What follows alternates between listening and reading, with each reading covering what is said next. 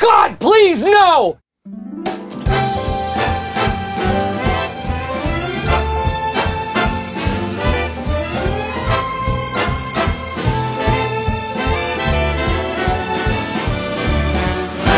Eu tô nervoso, Samuquinha. Tô nervoso, cara. Não, pera aí. Se tu tá nervoso, eu tô o quê, Leão? Eu não Eu tô sei. nervoso. Eu tô tão nervoso, cara. Eu tô tão nervoso que eu não. Eu, eu vou falar que hoje é quinta-feira! E você sabe que isso quer dizer que hoje é dia de galinha viajante Samuquinha! Eu- Eu não vou, eu não vou responder, cara. Eu tô nervoso. Oh, não, cara, o Samuca tá nervoso real, gente. Eu tô O Samuca tá, ele tá, ele tá. Ah, Olha só, hoje é quinta-feira. Hoje é quinta-feira, Hoje é é dia de galinha. É quinta-feira, dia de galinha viajante. Dia do seu podcast de games mais transloque da podosfera brasileira, quiçá do mundo. Eu sou o Leon Cleveland, um dos hosts desse maravilhoso podcast. Eu tenho aqui do meu lado ele, que é o gigante de Floripa. O homem que consegue ver a lua, né, no nível do nariz dele, assim. Olhando se pra frente, isso aí. É, no nível do nariz sentado, que é o Samuca. Como é que você tá, Samuquinha? Né? Eu, tô, eu tô bem, cara. Eu tô muito feliz. Eu tô satisfeitíssimo, Leon, com a oportunidade, o privilégio aí de, Oportunidade! de, de, porra, realizar um, um desejo meu desde o começo do podcast. Era, né? era, era verdade, é verdade. Porque Que sempre que a é- gente rolou, tava ali. Porra, Né, cara, ali. que é gravar deste maravilhoso joguinho eletrônico aí brasileiro. Este, este gente vai falar um videojogo. pouquinho aqui hoje. Este videojogo, este produto do entretenimento eletrônico brasileiro. Este pedaço de cultura brasileira, vou dizer aqui. Eu, eu- sabe, credo que delícia? Aham, sabe a aham. definição do credo que delícia? É Isso. esse jogo, Samuca. Tem uma foto desse jogo do lado no dicionário. Credo que delícia, porque eu fiquei com tanta raiva dele, mas eu gosto muito dele, cara. A gente tá falando de Ai. Dandara, pessoal, Dandara, cara, Dandara, jogaço, Dandara. meu Deus. Dandara, e assim, como já virou uma tradição aqui no Galinha Viajante, na verdade, já- acho que eu já posso chamar de tradição, né, Samu? Acho que já, acho É, que acho já. que, acho que já tá tranquilo. A gente trouxe diretamente da Long Hat House Isso. Os cartolas dos videogames. Estamos aqui com João e Lucas. Lu... que é um... Olha que sonoridade bonita, parece até dupla sertaneja, hein? Ó, Ju- João e Lucas. Pô, dupla sertaneja raiz essa aí, hein? Então aqui da Long Hat House, eles vieram representar o Dandara pra gente, conversar um pouquinho do jogo. Sejam bem-vindos, rapazes! Uh! Opa! Alô! Prazer estar aqui. Cara, o prazer é todo nosso, cara. Puta que pariu, bicho. Estamos aí, estamos aí. Eu, eu... e... e a gente guardou no bolso esse jogo, né, Leão? Pra gravar aqui com, com o pessoal que, que fez a parada, né? Sim, A sim. gente ficou enrolando falando assim, ah, não, a gente vai conseguir. Vai acontecer, né? Até é muito louco porque foi a maior cara de pau do mundo a- o, o convite, né? Não sei se tu lembra, Ah, Léo. eu, eu, eu, eu sou. Eu já tô virando um grande cara de pau, né, cara? Ai, os, cara. os melhores convites do Galinhas estão se tornando. Ei, vem cá! Vamos gravar um podcast, nós- Os caras tá- cara colocaram no, no Twitter aquela caixinha de resposta, né? Tipo, anônima. Ah, pergunta qualquer coisa aí. Aí a gente enviou uma pergunta perguntando o, tamanho do chapéu também. É verdade, é verdade. Ah, foi vocês. Foi, foi também verdade. fomos nós. Ai, cara, que maravilhoso. cara. Eu não lembro Que qual que era o alegria. tamanho do chapéu mesmo? Puta, eu não sei mais, cara. É, mas é um chapelão, viu? Eu devo dizer. E olha só, eu- vamos, a gente vai falar, Samuca, de Dandara, né? Eu já, Vai. já falei aqui. Mas sabe outra coisa que tem a ver com Dandara? Pois é, parece que eu já vi esse jogo no Instagram do Galinha esses dias aí. Rapaz, eu vou te falar, hein? quem, quem é o mecenas do Galinha Viajante? quem é esse mecenas aí? Eu não sei. Ah.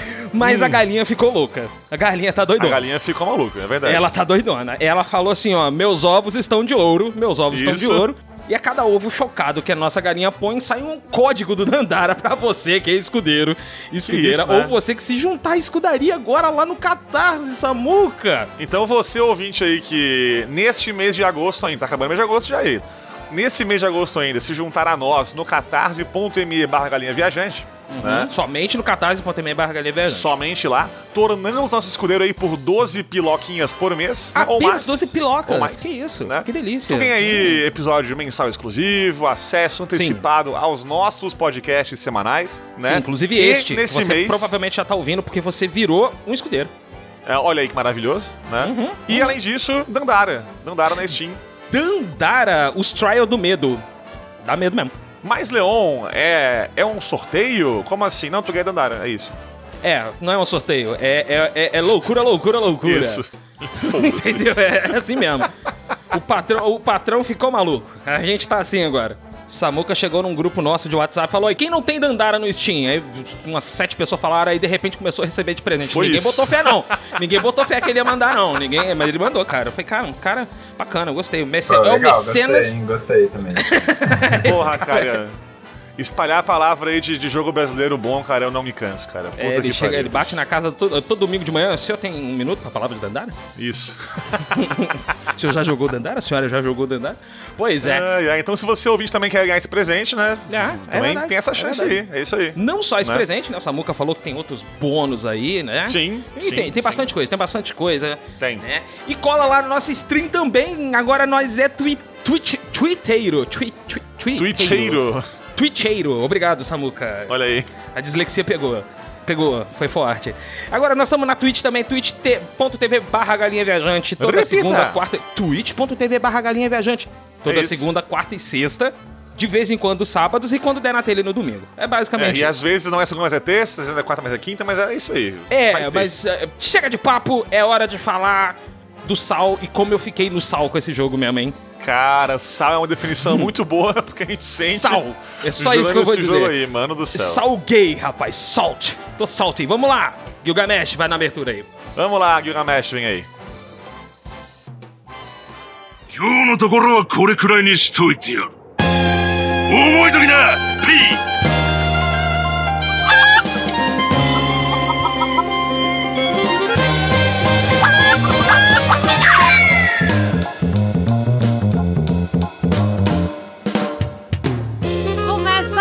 Mais uma aventura da Galinha Viajante.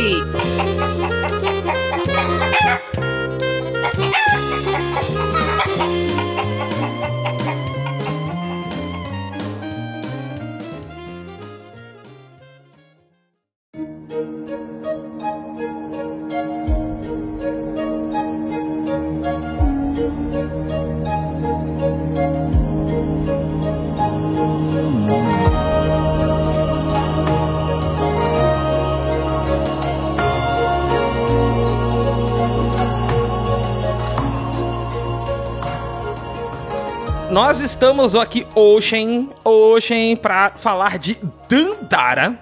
Dandara, cara, feito aí pela Long Hat House e publicado pela, pela Raw Fury. Pô, lançou aí já faz aí 4, 5 anos aí, né? Lançou em 2018. E tá disponível para Android, iOS, Linux, Windows, Switch, PS4, Xbox, enfim, tá pra tudo aí. Dá pra jogar onde você quiser. E que joguinho legal e esquisito, bicho. Olha só, cara. Eu, eu lembro que quando, quando eu vi o trailer do Dandara, eu fiquei confuso, em primeiro lugar, Samuca. Uhum, uhum. Porque eu falei assim, é ousado, ousadia, É ousadia. bem ousado. Aham. Ousadia. Aham. É, é jogo de pé brasileiro ali. Ali é aquela coisa, assim, que, que... Primeiro que eu achei, assim, falando real mesmo, eu fiquei... Eu estranhei logo de cara, né? Uhum. A gente vai falar dessa mecânica, assim, que a gente começar de fato, mas Sim. o, o, o- na hora que eu vi o trailer, né? E o trailer mostrando a Dandara pulando igual o Mestre Yoda no, no, no Ataque dos Clones, sabe? Uhum, Tch, tch, tch, tch, Pulando igual a ninja, eu falei assim, cara, eu preciso desse jogo. Eu preciso desse jogo, não quero nem saber. Porque ele, ele incentiva o speedrunner que tem dentro de mim, cara. Quando eu vi o, também o trailer, enfim, pela primeira vez, o gameplay e tal, eu pensei assim, ó, pô, eu não vou gostar, eu acho. Errou! Sabe por quê? Porque é tão estranho, é tão nada a ver com nada do que a gente já jogou na vida. Né? Eu não vou gastar fast forward pra 5 anos. Então. Tá ele distribuindo Dandara pra todo mundo. Eu pensei, cara, que esquisito, mano. Mas aí, pela, pelo visual, pela, pela lore e pela música, principalmente, eu dei uma chance. E, cara, que gameplay gostosinho, cara. É, é Porra, cocrante, bicho. hein? É cocrante, hein? Então Não acho vou- que, antes de, de tudo aí, antes de, falar de, de, de tudo que é coisa do jogo aí, queridos João e Lucas, da onde veio essa ideia do, do- de, enfim, ter um joguinho que não tem movimento normal aí, que a gente tem que ficar se grudando nas paredes, nos tetos, na coisa toda louca aí. De onde saiu isso? Como que isso aí virou ah, o principal modo de, interagir com o jogo, enfim. Porque é muito louco, bicho. É muito original essa parada. Nunca vi nada parecido, cara. Né? A gente tinha feito um jogo de celular, assim, que, que ele já trazia uma mecânica um pouco diferente. A gente tava querendo fazer jogo de, de console, né? Mas, assim, era muito difícil entrar na época no, no mercado de console. Eles tinham feito o Magenta Arcade. Magenta Arcade, aham. O grande Isso, era Magenta, Magenta Arcade. Arcade. Também bem legalzinho. Não, Puta que pariu. não está mais disponível em lugar nenhum. Ele vira só história por enquanto. É, Mas é, ele tinha uma mecânica mais única e a gente descobriu, né, no, no celular ali um, um lance assim, do touch, que é de, de fazer umas mecânicas diferentes. E aí o João que veio com essa ideia aí, ah, se tivesse uma movimentação assim, acho que dava pra fazer uma coisa assim mais é, com mais ação, sabe? Que, que é mais difícil às vezes ver no celular na época, né? Hoje em dia o pessoal joga Fortnite no celular. na época era, era mais raro de ver uma coisa assim. E, e, assim, né? A gente achava muito que tinha a ver também com a, né, tentar trazer do console pro celular. Então o que, que seria uma coisa mais nativa ali? E aí a questão do, do touch ali, do, do Uhum. drag, né? Que é do, você arrastar o dedo e tal, o slide, assim. A gente foi, foi vendo que isso era uma coisa mais tátil ali no touchscreen e, e dali foi surgindo, né, a mecânica. Até porque, tipo, no, no controle mesmo e no console, enfim, no PC que eu joguei aqui. É, pô, é. É tão bem feito o modo que, que tu consegue mirar na próxima parede, barra teto, barra chão, né? O braço de sal ali pra, pra se grudar. Que, que nem o Leão falou, cara, esse, esse jogo desperta a vontade de tu fazer speedrun. Porque tu, tu vai na loucura. Nossa, demais, demais. E é muito gostosinho, cara. In- Inclusive, é, eu vou dizer que 98, é, 98% das mortes, minhas mortes no jogo foi porque eu não tava com calma, né? Ah, sim, eu queria, com certeza. Eu queria ficar pulando igual um uma pulguinha. Aí eu certeza. morria. É isso e aquele robô da- do Pitágoras Desgraçado, maldito lá, né? Desgraçado, aquele robô Pitágoras lá. Vamos chegar lá nesse filho da mãe aí. A gente vai falar dele, vai falar dele. A gente vai falar dele. É, o, o jogo causa essa sensação, né, querer, querer correr. É uma dificuldade nossa, inclusive, e depois a gente teve que até que introduzir mais um tutorial, assim, pra acalmar o jogador, né, pra dar uma ideia. Assim, Vá com calma. Respire que ir com fundo. calma. E, É porque a pessoa e- se frustrava, né? Assim, o É, tutorial, ela ia- Porque, por exemplo, já vou puxar aqui uma parte bem do late game aqui, mas vamos, vamos lá, né? Olha. Porque lá na área da DLC, aquela mal- bendita barra maldita área, que tem que passar sem tomar hit por umas, umas partes. Ah, E tem, aqueles, e tem aqueles lasers bem lentos acompanhando ali a A dandara. risada, a risada do game designer de haha, consegui! Olha só, cara. Nessa hora eu, eu podia ver assim, vocês dois ali no fundinho assim, ó. é porque essa sala é, de, é minha. Adoro ela. Ah, Aí, ó, viu? seu animal. Olha lá. Olha lá. É isso aí, é Porque isso é aí. ó. isso, cara. Tu passa o jogo inteiro na pressa e tu chega lá que é no final da DLC já e tu é obrigado a ir devagarinho, passo a passo, com. é, avançando bem assim, com uns passos curtos ali. Senão tu, tu toma. E, cara, eu acho que eu nunca falhei tanto no jogo inteiro como naquela salinha desgraçada ali. Aqueles dois lasers e aquelas bolinhas vindo em zigue-zague. Né?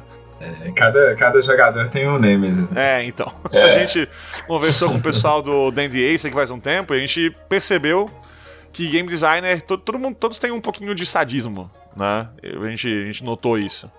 Tem, tem, Eu- eu tem, acho tem, que- tem. Tem uma hora que você tem, mas na hora que a pessoa tá jogando, quando você tá vendo uma pessoa jogar, você tem o contrário de sadismo, eu acho. É bem interessante o fenômeno. É, a gente não quer ver as pessoas se frustrarem, né? A gente quer que as pessoas se divirtam. Super empatia. Se a pessoa fica triste, você fica muito triste. Se a pessoa fica um pouco triste.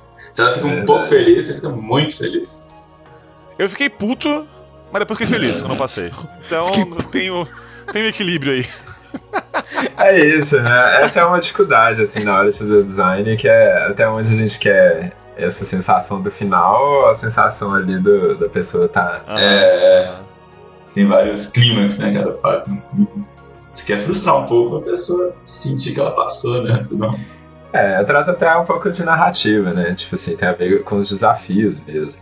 Se, se o Dandara chegasse lá destruindo todo mundo, seria mais um, Um Power Fantasy. Não sei. Um, um É, Power Fantasy, é, assim, é- é- é que- até o que eu, que eu percebi, que a, que a ideia do Dandara, né, pelo menos assim, o que eu senti, né, percebi, foi que é, com, esse, com esse, esses grandes desafios, é tipo aquela pegada do cara, ele sentir diversos graus de frustração, diversas ondas de frustração, né, o jogador, a jogadora, passar por essas frustrações, mas quando, a- quando chegar a vitória, independente de qual parte da onda, vai ser uma puta de uma vitória. A pessoa vai lembrar do, do jogo muito mais do que lembraria que se fosse um Power Fantasy, né?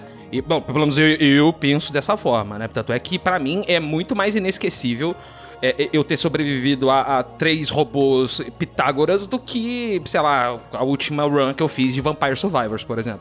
Que é Power Fantasy purinho, sabe? Sim. Então, é, se colocando isso num, num equilíbrio, né? E é o caso do Dandara, apesar de eu ser um- uma pessoa assim, muito tiltada, né? Com, com- É verdade. não com o Dandara, não com o Dandara. Eu sou tiltado assim no geral, ok? Já quero deixar isso bem claro, que a culpa não Também é do com o Dandara. Dandara, ou seja, com tudo É, na é, vida. eu com tudo, assim. é. O Dandara ele é bem equilibrado nesse sentido. E Sim, eu tenho a impressão caramba. de que a DLC ela foi feita pra ser difícil mesmo e, e, tipo, ch- chora. É isso, sabe? Ou tô errado, É. pessoal? A DLC, ela é uma coisa interessante, assim, que é uma área muito grande, né, que a gente adicionou depois. Então a gente tinha uma preocupação dela ser interessante pra quem já tinha zerado o jogo e já tava ali Hum. no mais poderoso. Uhum. E pra quem tava começando a jogar desde o início, né, ter igual a DLC tem assim links com todas as áreas, né? Então você consegue acessar a partir do momento ali do meio do jogo que você acessa ela, ela modifica todo o jogo, né? Pra adicionar mais uma ideia ali de Metroidvania, né, que o jogo antes era um pouco mais linear e tipo assim, te dar mais opções de caminho, ah, esse tá muito difícil, tem outras opções. Então, muito das mecânicas, você pode notar que elas procuram outras formas de desafio que não é tipo o tanto de coração que você tem, né? Sim. E essa é uma coisa que você poderia ter jogadores chegando ali com seis corações e alguns com, com todos os corações completos. Então tinha, tem muito a ver com, às vezes, o tempo, o desafio de tempo, então tem, às vezes, o desafio de, né, igual você falou, né, de não tomar dano, então não importa se você tem muitos corações ali, ainda é um desafio. Tá? Então tem um pouco dessa ideia, assim, que a gente, a gente tinha do- dela ser divertida a muitos momentos do jogo, mas assim, né, é lógico que a gente controla um pouco o acesso a essa área, por exemplo, que você comenta já um pouco mais pro final, não tem como Sim. acessar ela logo de cara e tal. Uhum. Então existe um controle, assim, mas tinha um pouco dessa mentalidade, né? Então, de como a gente fazer ela ser divertida a qualquer momento. assim. E desafiadora a qualquer momento, né? Então, Mas, mas sobre a mecânica que tá, que tá falando, eu acho que tem também no nosso perfil que, que a gente só aceita fazer um jogo. Eu acho que se ele for doidão, a gente não consegue fazer um jogo é maravilhoso. verdade. Existe esse desafio. Justíssimo. É isso. A gente não quer fazer só reskin, né? Reskin de jogos que Uhum. existem. A gente gosta de fazer uma coisa que tem uma mecânica diferente. Uhum. Então a gente procura muito nisso. Tem uma coisa do, do desafio do Dandara também, assim, muita gente né, fica frustrada, às vezes tem que repetir uma fase. é, Mas eu não sei, né? É uma- é uma coisa às vezes do perfil nosso também. Eu particularmente tenho gostado muito de jogos assim, né? Onde você. A repetição ela faz parte do processo ali de Sim. de você é, tanto avançar no jogo, né? Então você progride ali, né? Conhecendo o que, que vem pela frente, sabendo agora, tipo, o inimigo te, te dá um golpe, você não sabia como ia ser, agora você sabe. né? Agora você sabe quantos, quantos tiros você dá pra destruir o inimigo, etc. Então você vai evoluindo, vai aprendendo. Então, né, tem esse caminho que anda pra frente sempre, apesar da repetição. E eu gosto muito disso. Mas também tem uma coisa ali do, do Metroidvania que tem a ver né, com você internalizar o level, sabe? Conhecer Sim, a área sim. que você tá andando. E eu acho que assim, chegar no final de uma área e você meio que lembrar todos os passos e lembrar o, o caminho, né? Igual muita gente vai ter essa experiência com Dark Souls, ou coisa assim.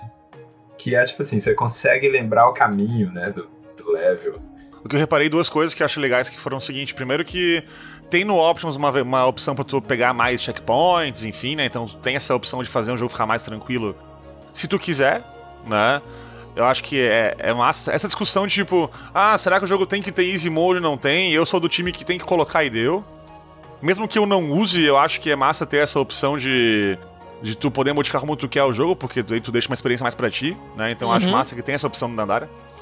Mas eu queria perguntar o Concordo. seguinte: É, é, o jogo, tipo, ele tem, em vez de ser um mapão gigante, tem, ele tem salas, né? Ele tem várias salas separadas que tu pega pela portinha, passa pra próxima sala, enfim. Ajuda a lembrar o caminho que eu tenho que seguir, né? Eu consigo, tipo, lembrar assim certinho, pá, ah, sala X que tem ali naquela parte, vai ter um inimigo aqui no canto, um no outro, tem ali um obstáculo e tal. Eu acho que é mais fácil pra eu conseguir é, aprender o caminho quando ele é assim em sessões separadas. Isso foi por, por essa razão que foi, foi escolhido? Foi uma outra coisa parecida? Qual foi a ideia? eu também acho que fica mais fácil. Só... Mas é um. Não sei, foi, foi evoluindo pra isso, né, Lucas? A gente fazia cenas separadas e. Isso, é, foi quase que natural, né? A gente meio que começou com a ideia de cenas e elas foram encaixando. Mas eu lembro também, né? O João tinha um, um pouco disso também, do, do- das salas. é, de ter a porta como um, um momento, né? Que você atravessa a porta e eu acho que isso ajuda você ali a- Sim, a, sim. controlar o pace. É uma pontuação, né? Fica uma frase pontuada. É uma frase, tipo, quando você escreve uma frase sem pontuação nenhuma e não deixa a pessoa respirar, ela esquece meio o que, que tá escrito. Eu tive essa sensação, assim, eu acho que dos Metroidvanias que eu joguei recentemente, foi o mais fiel à raiz Metroid Evania, né? E, no caso, o Symphony of the Night, né? Que eu já vi nos últimos, sei lá, cinco anos. Sem, sem, sem, sem, sem exagero. É, o Dandara. Porque a- o design das salas me lembrou muito. eu, tipo, não sei se foi inspiração ou se veio natural pra vocês, né?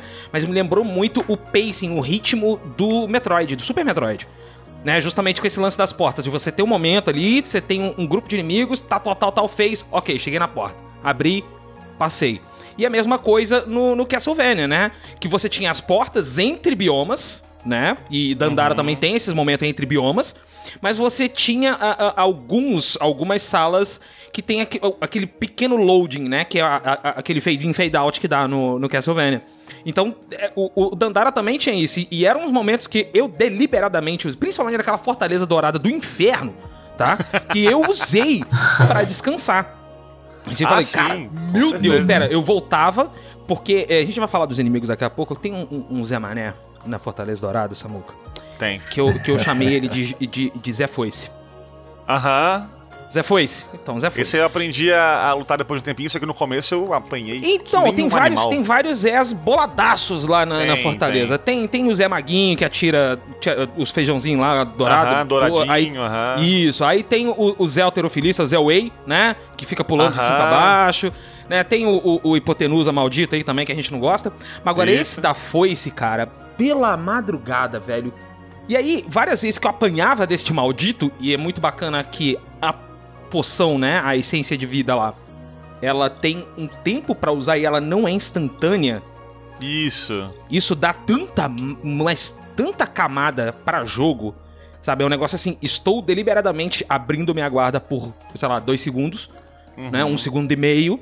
E eu já cansei de ficar assim, gastando poção e o Zé Foice me batendo, gastando poção e o Zé Foice me Isso. batendo até acabar no a poção. automático, né? Aí tu Entendeu? viu, peraí, cadê minha poção? Acabou tudo? Porra, tinha- é às vezes eu tinha que voltar pra sala anterior. Falei, não, calma, deixa eu respirar. Usava a poção e voltava. Não adiantava muito, eu apanhava bastante, né? Mas eu consegui zerar o jogo. Gente, eu tô bem, tá? Tô feliz. Nenhum animal foi ferido pra gravação deste podcast. Então tá É, tudo é, bem. só o Zé Foice. Foi- foi- Só, é só eu, né? O único animal ferido sou eu aqui. Isso. Porque, É, tem uma parte, tem dois desses Zé Foice juntos, que eu, quando eu vi que eram dois, eu voltei pra sala anterior, respirei fundo, tomei coragem e fui de novo. Ainda tem um choquinho no chão, né? Porque... É, é, é Isso, isso, isso mesmo. isso, Jesus! Cara, como eu odeio vocês! Viu como é sádio o game designer ali, ó? Ele, Cara, ele não falou do choquinho com tristeza na voz. Caralho, que- cara, como é que eu odiei vocês, né? Porque era um Zé Foice, tava tranquilo. Você ia pulando, ia fazendo ali um jogo de pé, bonito, dando alegria pro Aham, povo brasileiro. isso. Aí cheguei na sala, eu falei, não tem inimigo, mas tem choquinho. Eu falei, bom, deve ser uma sala só de armadilhas, né? Ah. Ledo engano, ledo engano. Cheguei no choquinho, na hora que eu chego no choquinho, sai dois Zé Foice, assim, ele, ele- ele- nem, nem- tempo, ele já chega te dando oi, já. Oi, "Quê? Isso. Calma, tio, calma. Vamos, vamos conversar? Não tem nenhum jantarzinho primeiro? Não, já quer me fuder assim? Nossa, mano. Foda, cara. É, mas Complicado. o Dandara tem muito isso de, né, o desafio tá ali no... o micro, né, tá muito nesse questão do posicionamento e do tempo, né? Então você tem que prever o tempo e, e se posicionar bem. Sim, sim, foi o que mais e me, aí me apaixonou no jogo, é. cara. É uma coisa de ter, ter essa calma, né? Você tem que olhar mais friamente ali. Eu, eu acho que tem uma ideia ali de você ter um, um sangue frio ali, né? E daí, tipo, ainda pra deixar isso aí mais da hora ainda, que é o seguinte: cada porta seguinte daí que vem depois de uma vitória dessa é uma mini vitória que tu tem. Então, pô, a- essa pontuação de portas que a gente citou aí é da hora por isso também. Né? Tu consegue vencer um desafio ali que, que é mega difícil, né? Um combate de complicado, uma sessão ali meio assim, especialmente difícil ali de, de obstáculos, enfim. E tu alcança a porta e fala, ufa, venci. Então tu vai avançando pouco a pouco, né? Mesmo que tu volte pra um checkpoint muito antes, o jogo até consegue, tipo, Uhum, algumas vezes o jogo uhum. tem esse, É esse essa progressão entre uma morte e outra, né? É Tem naquela parte da fortaleza final lá que tem aqueles quatro caminhos pra tu seguir diferentes pra abrir as portas pro, pro final boss, né? Que tu pode passar um caminho, aí voltar, passar outro, voltar, não tem que ser tudo seguido, assim. Uhum. Então, pô, cada, cada sessão nova que tu passa é uma vitóriazinha pequena que vai se acumulando com o tempo. Então tem essa essa crescente, assim, de satisfação de tu falar, porra, passei no negócio difícil. Aí, caralho. E Eu acho uma coisa importante ali que às vezes é uma coisa às vezes até difícil de explicar pro jogador, né? Que tem autosave. Então, tipo, se Sim. você pega ali um, um baú, alguma coisa, você ganha um poder novo, essas coisas, você não tem que repetir mesmo depois que morre. Né? Já você Uhum. tem, você tem esse, essa questão e aí você tem que realmente repetir o desafio até chegar no. É, quem jogou Dark Souls vai conhecer o- a mecânicazinha de tu, tu morrer, mas não é que o jogo voltou pra um estado anterior, né? É só ter é um isso. personagem que voltou pro checkpoint. E eu acho interessante isso, né? Então você sempre, assim, você, você morre ali no- numa fase, e aí às vezes você joga de no- novo, e essa fase ela começa a se tornar aquela coisa que você passa mais tranquilo, assim. Sim. Até isso. porque, né, igual essa, por exemplo, essas partes que vocês estavam reclamando, né? ela tem ali um, um- a- um- às vezes uma parede ali que você destrói ela e ela fica destruída, né? Então a Isso. próxima vez você consegue passar e dar uma ignorada nesse inimigo. Então Isso, tem isso. muito disso, assim, né? Da, da progress, a progressão ser mais constante mesmo. A gente tem essa preocupação. É, é- é bem bacana também é, é que esse aspecto estratégico do, do Dandara, é, poucas vezes em, em Metroidvanias eu parava pra considerar uma estratégia antes de jogá-lo, ou antes de lutar com um grupo de inimigos numa sala, e mesmo um chefe, tá? É, e no Dandara, é, eu comecei a fazer isso principalmente, não exclusivamente, mas principalmente por causa do, do poderzinho que dá que ele, que ele rebate, né? Que ele dá o, o ricochete, eu esqueci o nome dele agora. Era o da lógica. Explosão de lógica. Uhum, uhum. O explosão de lógica, isso. É, e foi o poder que mais me salvou, porque depois ele dá duas quicadas, ele explode no que seria o terceiro kick dele, né? E aquilo me salvou muito na Fortaleza Dourada. Então eu, eu, eu parava pra mirar, assim, tipo, tá, eu vou aqui, então quer dizer que se eu jogar ali, ele vai bater o terceiro lá e vai matar o, o, o cara na hora, e aí eu só preciso dar um outro tiro depois. E eu gostei Aquele muito meme da, da, da- da Nazaré com as pontinhas da na cabeça. Nazaré, assim. total. É assim, eu tava afiado na mira, eu tava afiado na mira, por quê? Porque eu tava vendo o Rogue Legacy, lá tem aquela magia da bola de sinuca, né? Aham, que é aham. basicamente a mesma coisa. Basicamente a mesma coisa. Aí, beleza, eu, eu tô ali jogando e tal. Foi até a hora que, que, eu, é, que a gente pega o, o aquele do, da ansiedade, aquela bola de raio.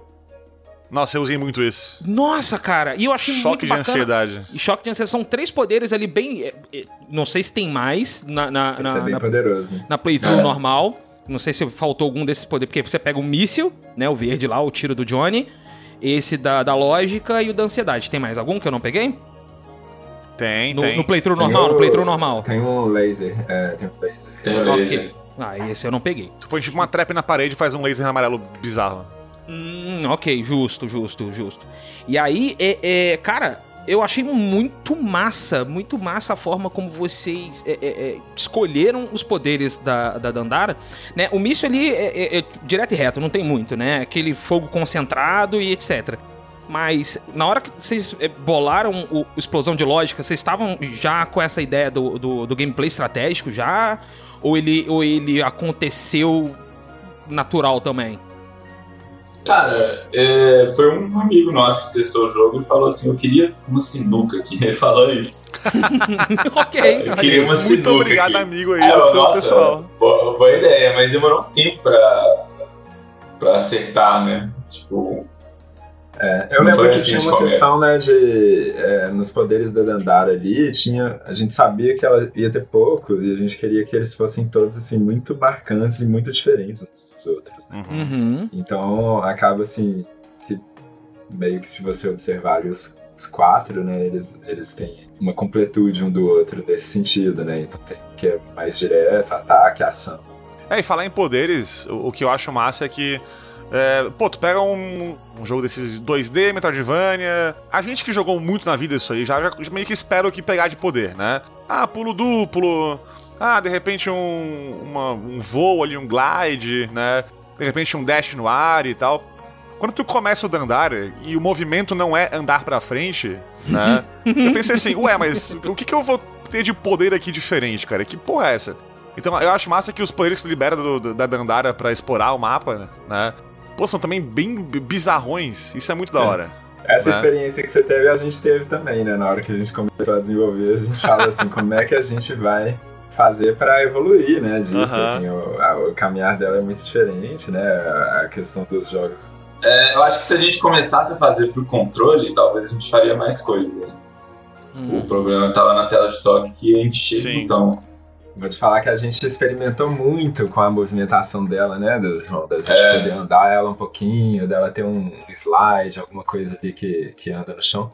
Mas tinha umas questões, né? Tipo assim, o level design ele é todo feito pra você, por exemplo, sempre alcançar o chão, né? Uhum. Tipo, conseguir mirar em algum lugar. Você tem que voltar de todo lugar você vai, você tem que voltar. Você tem que voltar. E aí isso era um desafio. Era um desafio muito grande a gente fazer um movimento assim que você pode andar e aí não conseguir pular depois era um- seria um problema. Uhum. Então a gente teve que pensar muito nisso. E dali também no início, né, a gente começou a ver outros desafios que teria, assim, por causa dessa questão da movimentação. Né, um- um- uma coisa que você falou, ah, que, o, que no, no Castlevania você não, não pensa tanto, né, na posição, na estratégia, etc. E aí no Dandara tem um pouco disso. É, eu acho que tem a ver também com a forma como os inimigos e os desafios travam o seu caminho, né? Então, se Sim. pensar nesses outros jogos, como você tem que andar e atravessar fisicamente os inimigos, né? Uhum. É, ali é- é- a ação ela aco- acontece de um jeito. No Dandara você poderia atravessar, né? Tipo, pular por cima, passar e passar reto. Então a gente tinha que pensar outras formas de, de tratar esse desafio, né? Você, você não seria obrigado ali a lutar com o inimigo Uhum. imediatamente. Então a gente tinha que ter formas que o, o inimigo venha até você. Ou então é essa questão do posicionamento em relação ao inimigo, né? Então Tem que criar um desafio. né? é, do- dos monstros mais fortinhos ali no, no- da Fortaleza Dourada, né? Os musculosos. Então ali ele tem uma mecânica bem diferente, né? Que dependendo de quanto você pula, ele, ele vem e, tipo assim, cria, deixa aquele. O lugar que você tá é, é arriscado. então É shockwave, né? Ele solta uma onda de choque, ele reage ao pulo que você dá. Eu achei ele isso muito reage legal. ao seu pulo. Então, assim, tem várias mecânicas que a gente teve que ir criando ali pra fazer. É, pra, pra ir contra essa questão que não é só colocar um inimigo ali que te dá dano, porque Uhum. você não, senão você só atravessa ele. né? É, teve momentos que eu, que eu tive que fazer isso, abusar da janela de, de invencibilidade, falar, foda-se, tô indo, vambora, Dandara, eu e você. Quem nunca? Tive- teve horas que eu, que, eu, que, eu, que eu fazia, não, não vou mentir pra vocês, não. sim. Mas uma coisa que essa, essa mecânica do, do, do magnetismo, eu acho que deixou. É, é, é, pra mim, marcou muito foram as batalhas de boss. Eu acho que o Samuka também, porque a gente Uhum. vive falando, né? De duas coisas em jogos assim que sempre marcam a gente, que é, é o tutorial e a batalha de boss. Sim. É, é onde a gente consegue pontuar o jogo como, como algo realmente fantástico ou não, bom ou não. E no caso do Dandara foi sensacional porque eu consigo lembrar com, com, com, com detalhes das, das minhas batalhas de bosses, como foi, o porquê que foi, e justamente eu acho que o que tornou interessante foi essa movimentação, né? Sim. Do, do, do ponto certo ali, principalmente a luta do- da Bélia, cara, que ela tem. Ela é instanciada, velho. Que foda aquilo. que você tá lutando com ela do lado de fora, depois você tem que entrar nela ali, atirar no, no núcleo, depois sair dela de novo e volta e fica fazendo esse, esse vai e volta. A gente deu porrada no, no, no Gaio, do exército, no Gaio não, no Bison, no, no Bison do, do exército brasileiro, que eu gostei muito, tá? Es- Especialmente nos dias de hoje, foi catártico. É tá? eu verdade, queria dizer é isso. Obrigado, Longhead, por estar proporcionando essa possibilidade pra mim. E, e, sem, e sem spoiler muito, o último chefe foi assim. Que delícia de luta, cara. Eu fiquei empolgado. Morri 300 vezes? Sim. Mas eu fiquei feliz. Nunca morri tanto feliz na minha vida, cara. morri feliz. É, você pode perceber assim nos chefes uma, uma coisa assim que tem a ver muito com a mecânica, né? Que a gente acaba, eu não sei, de alguma forma eles foram levando pra esse, esse caminho assim de você estar em volta do chefe. Que a gente até tentou, né, João? Uma época assim fazer um Chefe pequeno, chefe do seu tamanho. É, que seria pequeno, mas complicado. Realmente teve uma- umas complicações, assim, que legal era fazer o chefe grandão, que tem Uhum, mais uhum. movimentação, né? É, falta da é, gravidade, ele muda muito, da, da gravidade muda muito a mecânica, que a gente não conseguiu usar como inspiração os chefes de outros jogos. Porque, né, eles acabam usando muito a questão da gravidade. mas eu acho que se tivesse tempo pra fazer, tipo, 10 boss, não sei. É, com certeza. Pelo menos seria um ali, pequeno. né? O negócio é que os mais interessantes, né, a gente pegando na É. ordem, assim, vendo onde a gente vai estar, ficava esse. assim. Uhum. Tem o mestre mago lá que eu acho que ele é fruto de uma das tentativas assim, de fazer um chefe menorzinho. Ele, É, Ah, ele solta tá. umas bombas de tempo, assim, e... O que atira os feijãozinhos de ouro, né? Não, não, não. É um da DLC. Que ele Ah, tá, aparece, ok, assim, E ele, faz, um tempo, faz uma bomba em você. ele solta né? uns reloginhos, assim, que explodem. explodem é. Uma coisa que é massa dos chefes também é que eles te forçam a se mover o tempo inteiro pelo, pelo cenário, né? Uhum. Tu não consegue ficar parado num canto atirando que nem um, um animal até o chefe morrer. Isso a gente quis evitar muito, né? Uhum. E, pô, mesmo, mesmo o, o último chefe, ele requer muito isso, ele te força o tempo inteiro a, se- a ficar se movendo, né? Isso é massa porque, pô, tu aprende o jogo inteiro a se mover desse jeito. Então, quando tu chega no último chefe, tu tá acostumado a esse movimento já e, e fica natural até. Então, é, é da hora demais isso. E, e falando em, em Final Boss difícil aí, falando em, em sadismo, né? O, o último chefe agora, do, depois da LC, com todo respeito a vocês, vão, tomar no cu. Meu amigo, o que, que é aquilo, A cara? gente recebe muito feedback desse chefão aí. É. É geralmente muito positivo, né, João? É, tipo, a galera falando assim. Ah, Não sei se. Nossa, coisa- Não, eu. eu É, você existe, um existe um mix, né? É, existe um mix. Não, o boss é maravilhoso, cara. É maravilhoso o boss. Mas é, é interessante como vem algumas pessoas assim que gostaram muito, né? Assim, Tem gente que gostou muito, né? É. E tem gente que acha que destruiu o jogo. Não, nossa, eu amei esse jogo, esse, esse boss, pela mesma razão que eu amei o final boss do jogo, é, vamos dizer assim, original, né, o jogo base. Porque esse final boss agora do DLC te obriga a usar o que tu aprendeu durante o DLC, de novo. E, e juntando com o que também tu sabia de antes do jogo inteiro, então ele requer que tu controle ah, totalmente a Dandara de modo muito perfeito. E, pô, a fase tem. Quantas. Tem quantas fases dessa luta aí? Tem umas 7, 8 fases essa luta? É, Algo assim? é aleatório. A, gente, a gente colocou todo um sistema de RNG nela Aham. pra. Justamente que eu sabia que era uma luta longa e que a pessoa ia repetir várias vezes, né? Que a gente sabia. É uma cansativa. mas, tem né? alguma, mas tem um limite de variações, né? Tem um limite de variações. E você nunca consegue fazer todas as variações numa tentativa. Talvez seja uns oito, assim. É, acho que uns oito. E é, é massa porque, tipo, se fosse só um boss gigante com uma barra de vida enorme, né? Esponja talvez de fosse HP. maçante, fosse chato, né? Mas como fica mudando o tempo inteiro, como fica bem, É, bem dinâmico, fica da hora. isso. Eu, eu, eu curti bastante essas ide a ideia de boss no, no Dandara. Ficou muito, muito legal. É, é, até, até assim, até o, o- design visual deles, vamos, colocar, né? A parte mecânica, claro, mas o próprio design visual deles também ficou muito foda. E agora, agora assim, de coração, tá? Que, que os meus Arquinemesis não foram chefes. Gostei muito deles. Mas vamos, vamos conversar aqui, vamos sentar aqui, ó. Caiu a Vamos. moeda aqui. Vamos, vamos conversar aqui, ó. Ih, caiu moeda no chão. Vamos conversar. Isso. É, Vou vem deixar cá. pro João que eu já sei o que, que vai vir. Vem, vem cá! É, assim, robô hipotenusa ali, jogando triângulo, retângulo na minha É, cara. Esse, esse arrombido aí. É, cara, que, que. Olha só, que, que filho da puta, né, cara? Acho que não tem outra palavra pra descrever, não. Mas que maldito, hein? E, e, e aquele. E, não, e, e o Zé foi, esse cara. Cara, que raiva que me deu, cara. Assim, Ah, é. eu tive raiva de todos, né? O, o- a Lula, a Lula que, que agarra no teto ou no chão, né? Dependendo de como você tá. É, tem, tem o Sakuyamon que, que bate em você e você tá desavisado. Sakuyamon. É, cara, aquelas raposinhas, tá ligado? Sakuyamon. É, che- é, tem- o alterofilista foi de boa. Eu troquei ideia com ele ali, não, não deu nada, não. Foi tranquilo, é. É, ele foi, foi suave. Ah, cara, o, o, o, o- aqueles mordidinha da bolha. Aqueles que entra, que fecha a casca assim, os robozinhos. Uhum, uhum, Sabe? uhum. Mas o que solta a bolha. O da bolha, você, não, você tem que ser rapidinho ali, né? É, tem que assassinar o maldito, senão tem, que, você tem que ir pra frente. E ela tira pouquinha vida, né? Mas assim, causa um estrago, né? É chato, porque a bolha, a bolha, ela finge que não te persegue. É a bolha maldita. O problema não é o cara, é a bolha, velho. A bolha tá ali, olha, é só uma bolha verde E tu voando pensa assim, por né? Ah, tem uma bolha só, de boa. Ah, né? é, de ah, boa. tem Aí, mais de uma repente- aqui. Olha, tem 10. A bolha vira 90 graus, cara. Ela desce 90 graus, do nada. Ela vira na sua direção. Oi! Caraca, velho. Que É malditos, cara. Que malditos. Pior que ela, ela tem uma IA, né? Ela tem uma IA que, que Ela tem uma IA que, que puxa um pouquinho pro jogador, né? Mas é bem pouquinho, assim. Ela tem uma aleatoriedade, como se fosse um vento mesmo, ali, que, que dá uma É, pra mim, previsibilidade. pareceu que quanto mais bolhas tem, mais elas vão pro jogador. É impressão minha ou é isso mesmo? Não, não, porque aí, aí tem mais pra você reparar, né, no movimento. É, talvez. então foi impressão mesmo, porque pra mim era assim, tipo, quando tinha uma só, parece que tava de boa paradinha ali, ela ia, tipo, pro cantinho, ficava na dela de boa.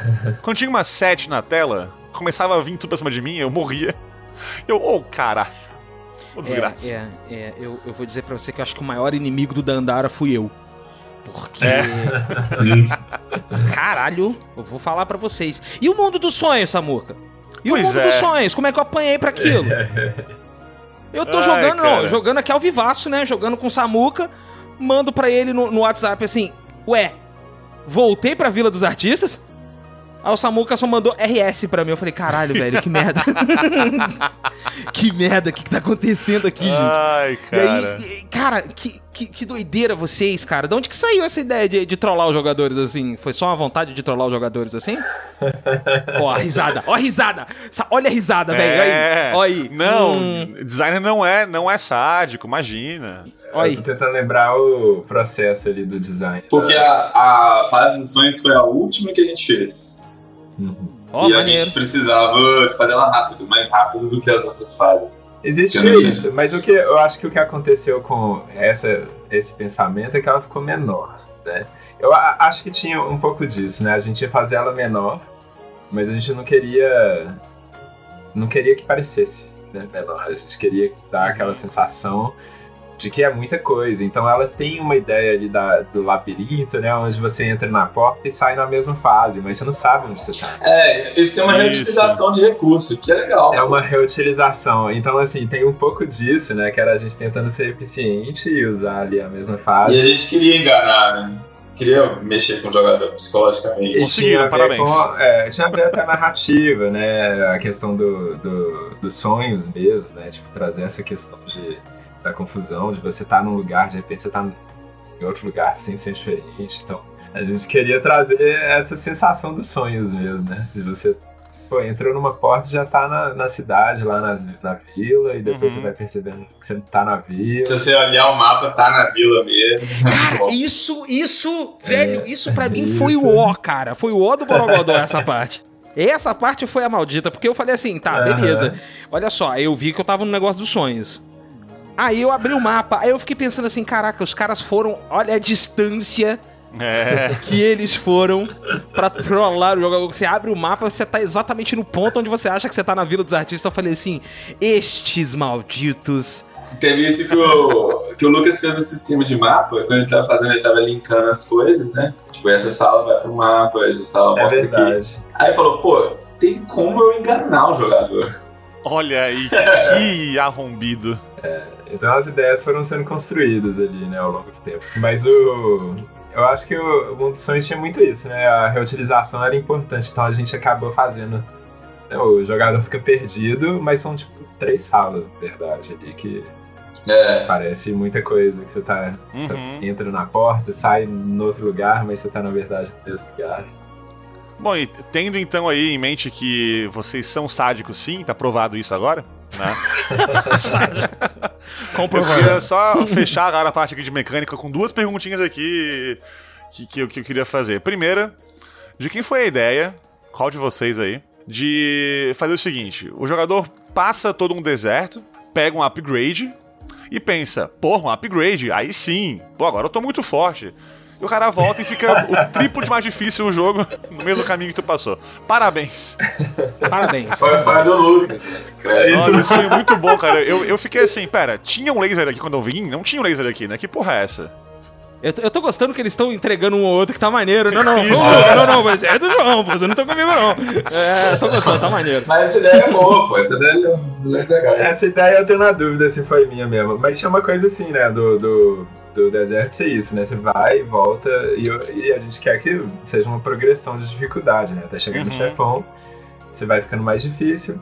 Tá, no final tem uma tranquilidade, acha um acampamento, chega no chefão, é uma coisa meio padrão, né? Só que a Uhum. gente fez o. Em vez de esticar assim e você vai até o final, você vai e volta, né? E aí você volta com um caminho diferente, tá? É, porque, tipo, é, é normal até, entre aspas, a gente ter um jogo que tu vai numa área primeiro e ela tá fácil, depois tu volta pra aquela área de novo e tá mais difícil. Mas aqui, e- eu me senti enganado, porque eu peguei um upgrade e pensei, porra, aqui é o item que é o tesouro aqui da fase, beleza, agora é só voltar, né? Tá tranquilo, tá suave. Porra nenhuma. Fui tapeado. Ah, muito bom, Aquele cara, muito item bom. ali, ele não é bem um upgrade, né? Ele é, É, mais um- então. uma chave, né? Ele é uma. Ele, e, até a gente coloca, né, no texto, é quase como uma, uma maldição, uma coisa que você tem que tomar cuidado. É, tu vê o passado, né? Tu pode. É, é muito da hora, cara, é muito da hora. E pergunta Então, número dois agora, pra fechar aqui então esse assunto, é o seguinte: qual dos senhores é, planejou, barra desenhou, barra fez, enfim, o inimigo lá do, do, do tempo na DLC? O desgraçado que fica atacando os reloginhos na cabeça? Porque esse, esse inimigo, cara, eu, assim, tem- uma parte da DLC que tu tem que passar as coisas num tempo específico, enfim, né? Tu tem que ser rápido ali e passar o obstáculo no, a tempo antes ele fechar de novo e tal. E beleza, até aí, ok, tranquilo. É, começa a aparecer esses, esses magos do tempo ali junto com a, com a fase e fica muito mais difícil. Essa é a parte que eu mais sofri no jogo inteiro, acho que disparado assim. E é um design muito, muito fora do resto do jogo, né? Isso aí, muito diferente do resto do jogo. Tem um inimigo que fica te Mas seguindo é uma e fase tacando. bem curtinha ali também, né? É um, é um desafio igual eu falei, né? Tinha essa ideia que você pode estar vindo assim depois de zerar o jogo. Uhum, uhum. É, então muita gente ia ter uma experiência ali um pouco diferente. Aí a gente tenta nivelar ali nessa questão né, da- do tempo. E ali realmente você pode chegar tipo, mais bem, bem no início, né? Assim que você abre a DLC, você já consegue. Não tanto, não é o caminho natural, mas assim, se você, se você procurar, você chega ali. É, por isso que eu digo, tipo, agora que eu rejoguei, eu, eu fiz isso. Eu pensei, pô, já zerei isso aqui um monte de vezes. Agora eu vou jogar, né, agora eu vou entrar na DLC aqui no começo, com cinco coração na cabeça aqui. E é isso aí. E fui e- é, e tomei. é, é um desafio parecido, se você tem muita vida ou se você tem pouca vida ali. É, realmente é a questão de você conseguir na habilidade ali do tempo, né? Uhum. E, e o massa desse inimigo aí também é que a- o alcance dele é absurdo, né? Então tem aquele, Uhum. aquele boss em seguida que tem um desse inimigo aí bem num cantão do mapa. É E eu cometi esse erro no começo, né? Esse aí é do João. Olha aí. Esse boss aí. É muito bom Errou! um pegando o outro, cara. Porque tu vai no cantinho daquele boss e tu, e tu, tipo, eu pensei assim, bom, minha função aqui é derrotar os, os olhinhos do boss, né? Então eu vou ignorar o inimigo. Pra que matar ele? Pra que perder tempo aqui com isso, né? É, É justamente, é.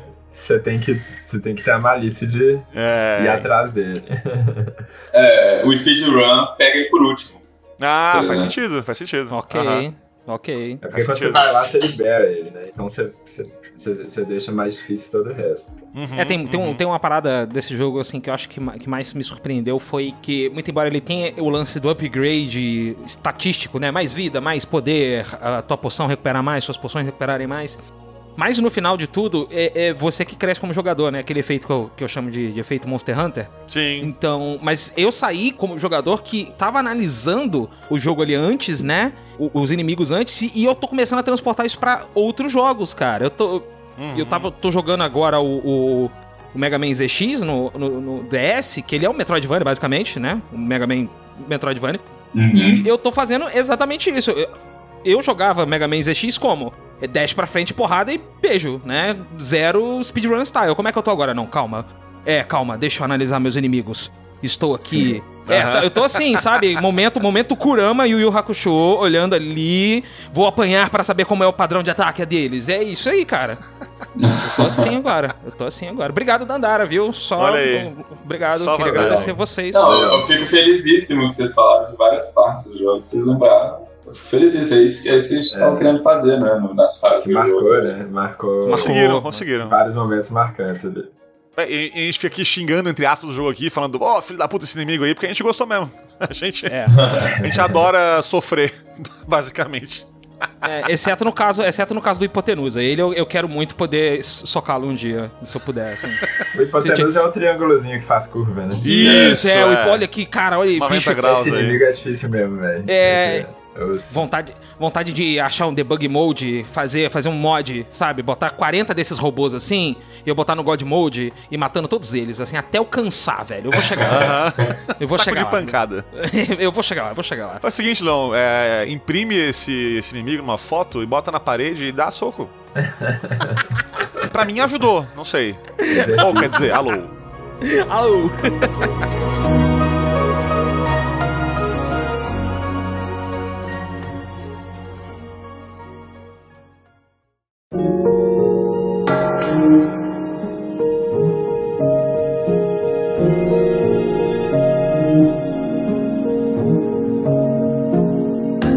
Sprites e pixel art. Spritersdatabase.com. Como eu passei minha adolescência nesse site, Samuca? Baixava sprite sheet, jogava no Paint pra fazer modificações, RPG Maker. Hum, Nossa, maravilhoso, maravilhoso. Quem nunca, hein? RPG Maker. pô, quem nunca, hein? Era muito legal, Caraca, cara. velho. É, Oh, bons tempos. eu, eu, eu fiz a minha cidade no RPG Maker, fiz um RPG da minha cidade aqui, cara. Olha aí o Leon, indie developer. Indie Developer, né? É verdade. Do Total, Sul, a é, história. assim começa, né? Paraíba do Sul, a história. É, bem bacana. Não joguem. Deve estar perdido em algum canto da internet aí, não joguem. Não joguem. Bom, vamos lá, vamos falar das escolhas audiovisuais desse jogo, que é, eu, eu, já, eu já vou... Aqui no roteiro tá falando pra gente falar da parte visual primeiro, né, Samu? Uhum. Mas assim, foda-se o roteiro. Eu o quero- roteiro, eu- isso aí. Tá na hora, tá na hora daquele momento que nossos ouvintes tanto amam. Olha né? aí. Estala os dedinhos aí, Samuca. Estala os dedinhos aí que vai vir. É hora dela, é Vamos hora lá. dela. Vamos lá. É hora dela. Que trilha sonora mais crocante, cara. Meu Deus do agora céu. uma história real aqui, né? Leon estava streamando na twitch.tv barra galinha viajante, né? Isso, olha aí. O Octopath? Acho que era Octopath. Isso. Aí tu desligou o jogo, ficou ali no papinho só pra encerrar a stream e eu falei, antes de acabar a stream, abre o Dandara aí, não tinha jogado ainda, né? É verdade, E verdade. vê só a música da tela de menu. E o Leon falou, ok, vamos ver qual é, né? O que, tu sentiu, Leon? Fala pra nós. Olha, eu senti. É. Cara, eu não consigo nem descrever. Não tô, não tô, não tô conseguindo achar a palavra aqui.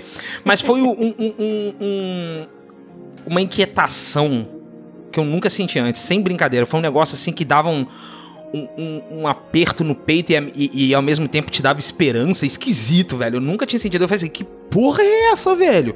Como isso é possível através de notas musicais? Eu olhava pra câmera, olhava pra, pra, pra tela do jogo, olhava pra câmera de novo e falei, caraca, não tem como. E eu senti é, é, essa sensação de. que eu botei até aqui no roteiro como o misticismo arcano, né? Aquela coisa de de estar tudo muito subentendido, tudo muito tudo muito misterioso, mas é vago no sentido de da, da abertura de mostrar e não contar. Sabe qual é? Ao Sim, invés de você sim. entregar algo pra pessoa, você começa a dar dicas. E essas dicas, elas funcionaram na parte musical também. Uhum. Sabe? A, a música de boss que ela vai ter naquele. Vai crescendo, vai te deixando aflito. E você começa a jogar de maneira mais afoita. Conforme a música vai crescendo junto, você começa a fazer merda porque a música tá crescendo. Cara, a música de boss, cara, a música de boss tem. Ela tem um momento, tem um acorde que, que ela cresce pra caramba, que é um momento tão foda, bicho, tão foda.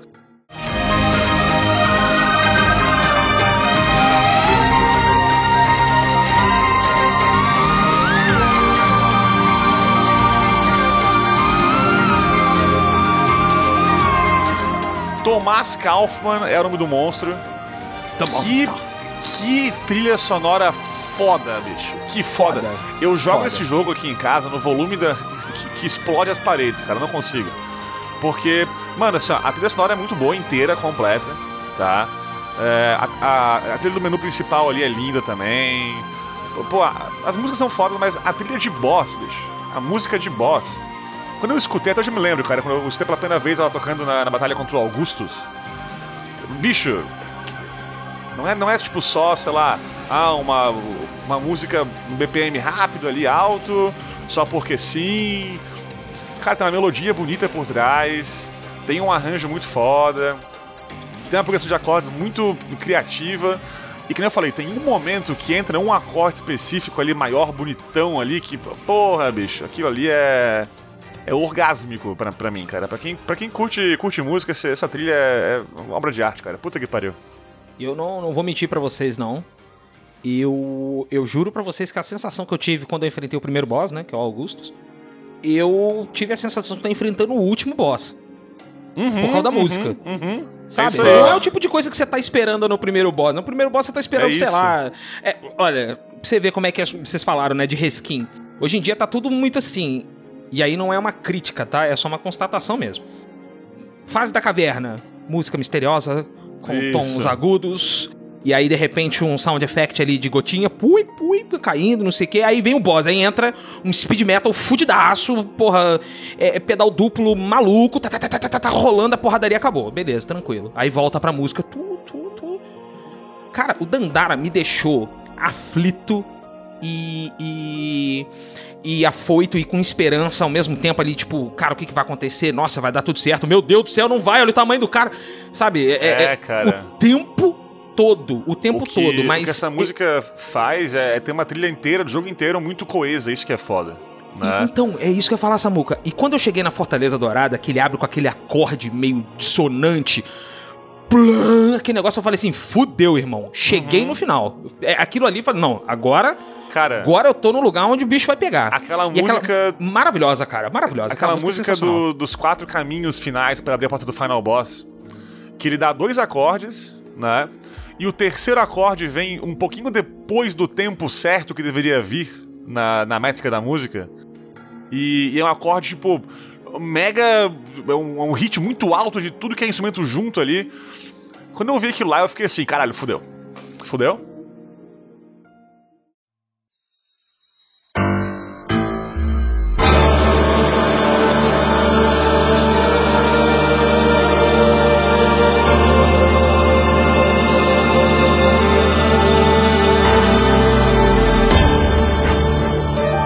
Pô, fala pra nós um pouquinho desse, desse, desse esquema aí de, enfim, elaborar um jogo todo com uma trilha tão foda junto, cara. Pelo amor de Deus.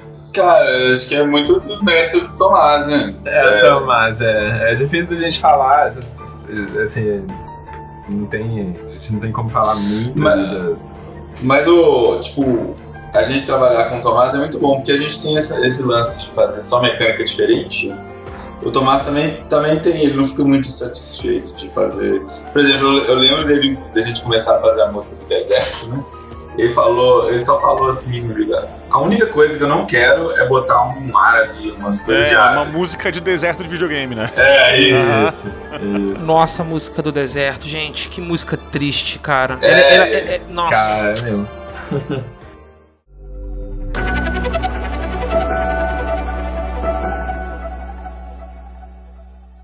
Aí ele- a gente ficou falando da história, assim, não, é que de- deserto, ele, ele é um deserto por causa disso, ele era outra coisa antes. Aí ele falou, não, é triste isso, eu vou fazer então uma música triste. É- Tipo, tô, tô simplificando muito, mas é isso. Aham. Melancolia, É. solidão. Muito mais Eu essas que- sensações de passar É. a sensação do que qualquer outra coisa. Então acho que. Nossa. E é difícil, a gente, é difícil a gente falar do processo do Tomás, né? Mas uma coisa assim que eu sei que ele conta muita narrativa ali com as músicas, ele Uhum. tinha essa preocupação. Então, assim, as músicas elas têm os momentos e elas têm também os temas. Eu acho que isso ajuda a deixar muito coeso, né? Que vocês falaram que tudo meio que se encaixa. Então tem ali o, o tema da Dandara, né? O tema do, do que, que a Dandara significa ali, musicalmente. E, é- e isso vem em vários momentos, inclusive ali na música contra o chefão, né? Então tem um momento de tensão, que é o chefão, mas tem o momento da Dandara que traz aquela esperança. Então Uhum. traz esses momentos todos ali, porque essa batalha tá acontecendo ali dentro da música, tem os, os temas conflitantes, né? Tem a, a hora que se destaca mais, se destaca. E eu sei que o Tomás trazia muito disso, né? Então ele trazia sempre essa questão da narrativa e trazer esses outros sons e temas que ele já tinha encaixado ali na música, ele traz ali pra, pra trabalhar nessa questão do significado da música, da narrativa. O Tomás é muito cabeça aberta, né, também. Ele não é.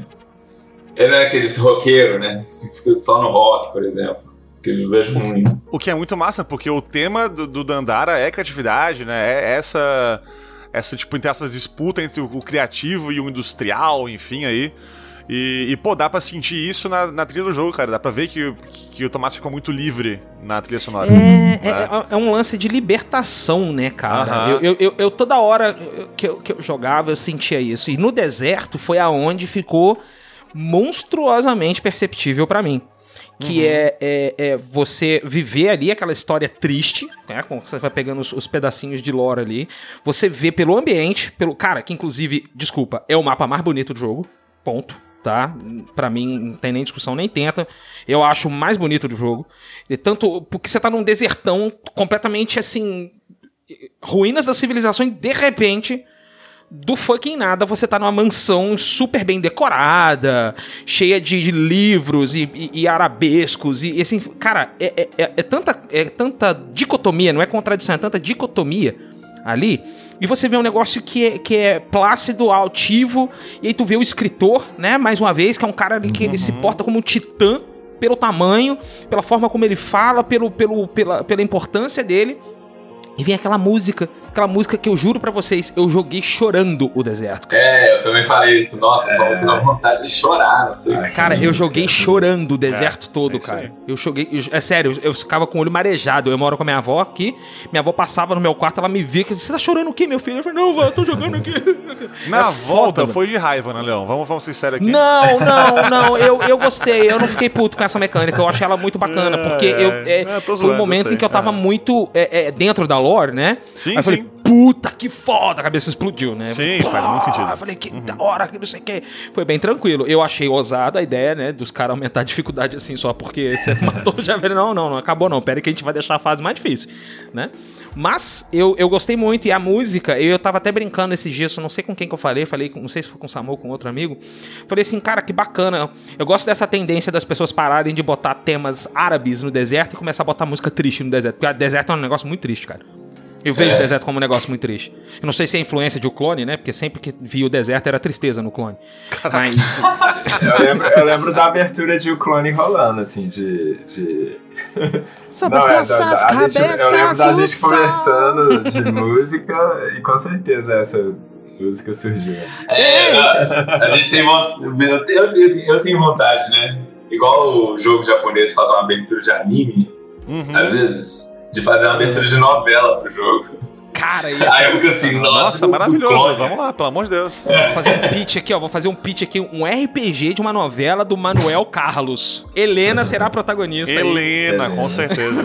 Não, qual que é aquela. Qual que é aquela novela que fica só os PNG do- dos atores, assim, e um voo de câmera? Aquilo dá pra fazer. Ah, gente. que é preto e branco, assim, com em vermelho. É. Aí quem é o personagem que aparece, né, que é principal, assim, tem um monte de gente, tem um monte de figurante. Aham. Mas quem é principal vai ganhando cor. Daí fica corpo. Senhora do? Destino. Senhora Acho do que é Senhora do Destino. Destino. É Senhora, do Senhora Destino. do Destino, é isso mesmo. Essa é, mu- é uma música muito doida também. Maria Rita, braba demais. É. E é uma outra parada que é bastante, né? A gente tá falando aqui de cultura brasileira, é gritante no Dandara, né, velho? É, Sim, tipo, nossa é- senhora. É, escancaradíssimo. Assim, pra gente que é brasileiro, é um negócio muito doido, né? Você vê ali a, a Tarsila. Quando eu vi a Tarsila, eu queria entrar no jogo pra dar um abraço na Tarsila, cara. Eu queria. Eu tava vendo o Leão jogar isso aí no, na Eu Twitch. queria. E daí o Leão entrou no, na- no mapa, né? da- Naquela, naquele, naquele espacinho do mapa. E daí fala, né? Caça da Tarsila. E daí o leão falou: Tarsila? Peraí. Ah, né não, é? Peraí. ah, Aí, porra, aí, né não. aí aparece o pé no canto ali e tu. Não, não pode ser. Não, pô, esses caras tão zoando, não pode. Aí tu vê, pô, é fenomenal, cara, é fenomenal. E é massa que, assim, a gente já jogou muito indie brasileiro aí, né? E É, todos verdade. têm uma marca brasileira bem legal, né? O Sim. Ace tem referência a um monte de coisa aí, a Zorra Total, Zorra né? total, cara, eu não superarei isso O. Dodgeball Academia é um jogo de, de queimada, não tem coisa mais BR do que queimada na escola, né? O Horizon Chase tem um, um mapa que é o formato de um chimarrão, de uma corrida de chimarrão. E o mapa inteiro, tipo, do, do Brasil, tem um monte de, de- de pista no Brasil, enfim.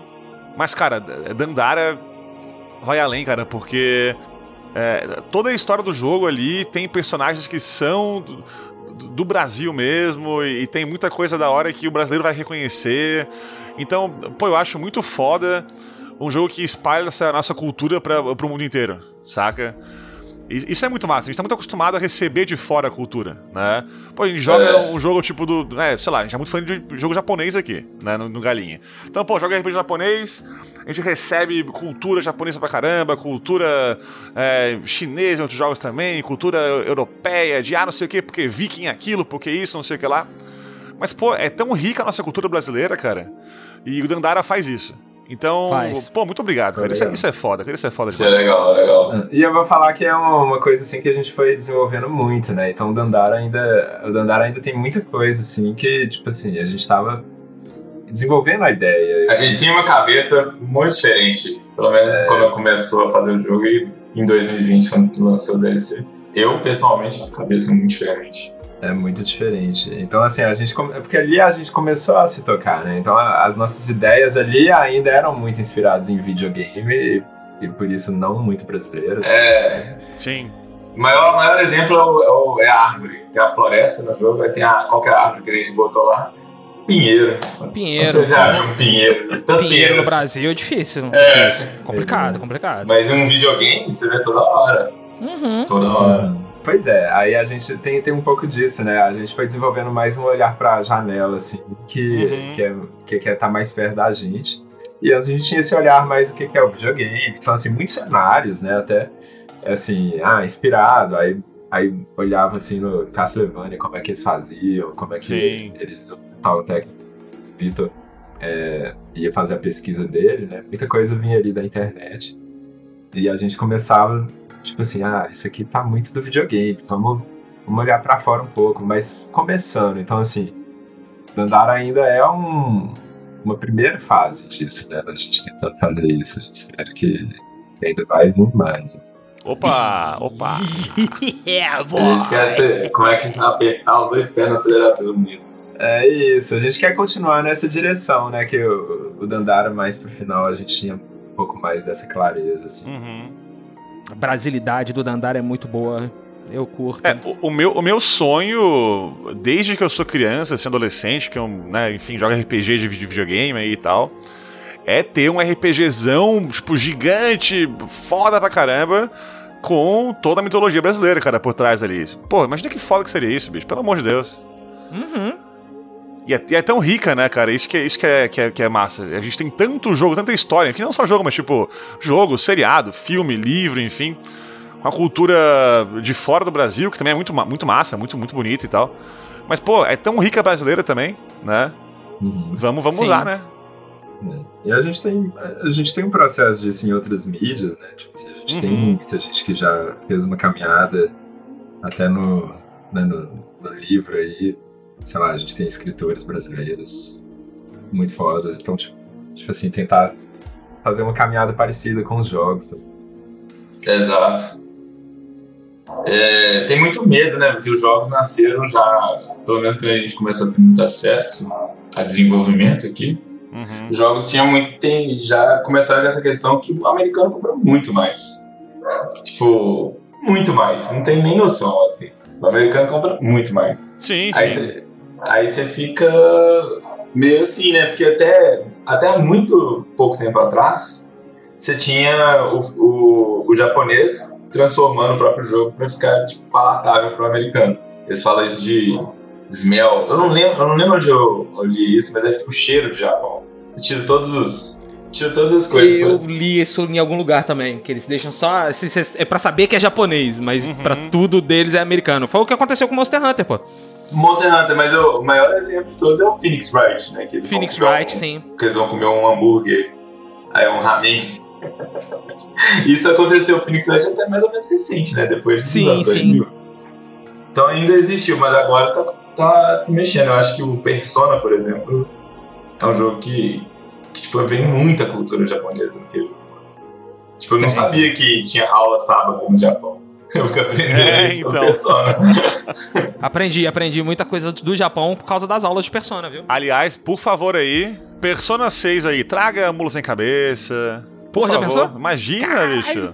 Caralho, Traz invocar aí Cuca e. Saci Pererê eu ficar É. Saci Pererê, cara. Imagina que foda isso. É, de invocar a inflação. Que? Invocar a Oi? inflação.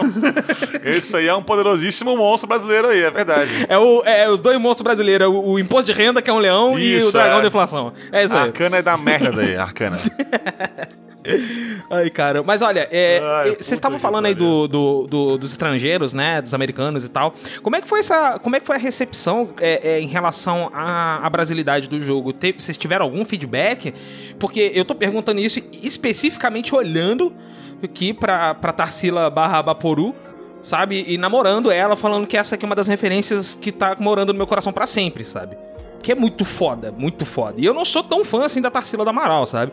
Mas eu acho muito, achei muito foda vocês terem colocado isso. Mas é o tipo de coisa que, sei lá, um americano, um europeu vai passar assim, voando por eles, né? Mas vocês chegaram a receber alguma resposta em relação a isso? Não, então, a gente sempre. É, tipo, é difícil, né? O jogo não fica assim, olha, você tá sendo do Amaral do Brasil. Né? É, jogo não aham. fica assim, colocando geograficamente de onde tá vindo.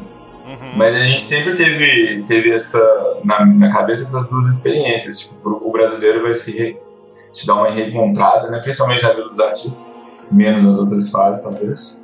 Mas ele vai se dando uma reencontrada, vai falando assim, não, e a próxima coisa que vai vir, né? Do Brasil que eu vou ver aqui, e aí continua explorando. E pro, pro estrangeiro era muito uma questão de Alice nos Países Maravilhas, que a gente pensava. Que ele vai passar, Massa. Aí vai ver uma coisa muito diferente que ele nunca viu antes e vai querer saber qual que é a próxima coisa muito diferente, sabendo que tem uma consistência entre uma coisa e outra, né? Mas ele não consegue muito botar no botar, tipo ele não consegue falar muito bem qual que é essa consistência, mas vai ter. Então a gente recebe muita gente assim, ah, Dandara tem um mundo muito diferente, eu gosto muito da vibe, eu gosto muito de tudo. A gente recebe coisas assim, eu acho que tem a ver, né, um pouco disso Aham, de- aham. Da cultura brasileira. Mas a gente nunca pode colocar. Eu acho, eu acho massa que o, o, o tema do jogo é, é. Enfim, eu ainda interpretei assim, né? É criatividade, é liberdade de, de tu poder criar e poder pensar o que tu quer, o que tu deseja, enfim. Uhum. E o jogo começa numa vila de artistas. E tu encontra a Tarsila ali, depois você encontra também outros ali artistas. O Tomás, inclusive, achei fenomenal, porque eu, eu, eu- Foi bem assim, ó. Eu encontrei o Tomás ali primeiro. E eu fiquei. E eu fiquei assim, pera, Tomás, com dois M's e Z, eu conheço de algum lugar esse nome, mas não sei quem é. Fiquei pensando, pensando. Aí, enfim, saí do jogo, voltei pro jogo, menu principal, tá ali embaixo, Music by Tomás. Eu, ah, olha aí. Bem bolado, bem bolado. Achei muito fenomenal. É isso mesmo. Talvez seja até difícil, né, falar dos outros elementos, falar de, da parte audiovisual, sem falar da narrativa, né, porque eles, eles são a forma de contar a narrativa, principalmente no Dandara, a gente tentava no máximo, tipo, ao máximo contar através da música e, da, e das imagens, né, porque a gente queria escrever demais. E ainda mais o. A, tipo, a questão do. Muito inspirado mesmo. é, o jeito que o Dark Souls faz. Aí o Hollow Knight faz também, né? Que é botar. Botar muito pra você preencher com a imaginação, pra você muito correr atrás também da lore, caso queira, né? Tinha muito da gente não ser escritor, né? A gente começou o jogo numa fase muito diferente, assim, que a gente não tinha como arriscar, é, arriscar nessa área, né? Tipo, ah, escrever diálogos.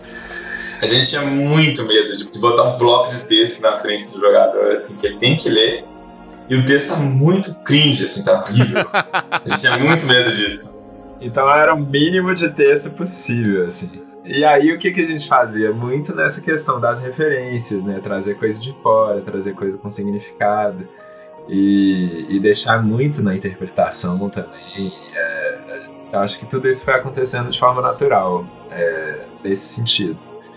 E aí o, o, aí volta né, aquela questão né, do tipo, como é que trazer essa referência influencia ali às vezes para outras pessoas de fora. É que se o cara tá tentando entender a, a, história, né, se ele pesquisar um pouco, vai achar um Reddit, alguém interpretando, alguém que referencia, alguém que descobre que é uma referência. Então tudo isso faz parte da experiência da narrativa do jogo. Uhum. Uhum. Exatamente. A questão das referências é muito legal, né? A gente não, não, explica nada, né?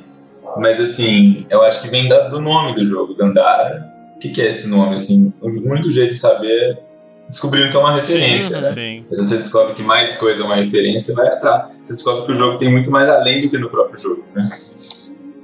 E é, é massa que é, vocês falaram aí, tipo, de deixar o jogo com interpretação, assim, mais aberto para também o jogador ir atrás e tal. O que, de novo, encaixa com o tema do jogo, né? Eu acho que é, é foda que. É, videogame, a gente fica falando de ver discussão na internet aí se videogame é arte, não é, enfim. Para mim, pelo menos, a minha definição aqui pessoal, de quem não entende nada do assunto de, de maneira acadêmica, enfim, sei lá, é que arte é uma mídia que tu consegue interagir, interpretar e e contribuir, vamos dizer assim, né? E, tipo, construir alguma coisa em cima disso, né? Que não tá, de repente, óbvia ali. E esse jogo é assim, né? Tu vai jogando andar, tu vai passando as fases, vendo as músicas, lendo os textos e tal. E tu constrói na tua cabeça uma narrativa que é parte do jogo, parte tua que tu imaginou. E isso é massa, né? Não é um Muito jogo que te massa. entrega tudo Muito pronto para ti, tipo, ah, é isso e deu, né?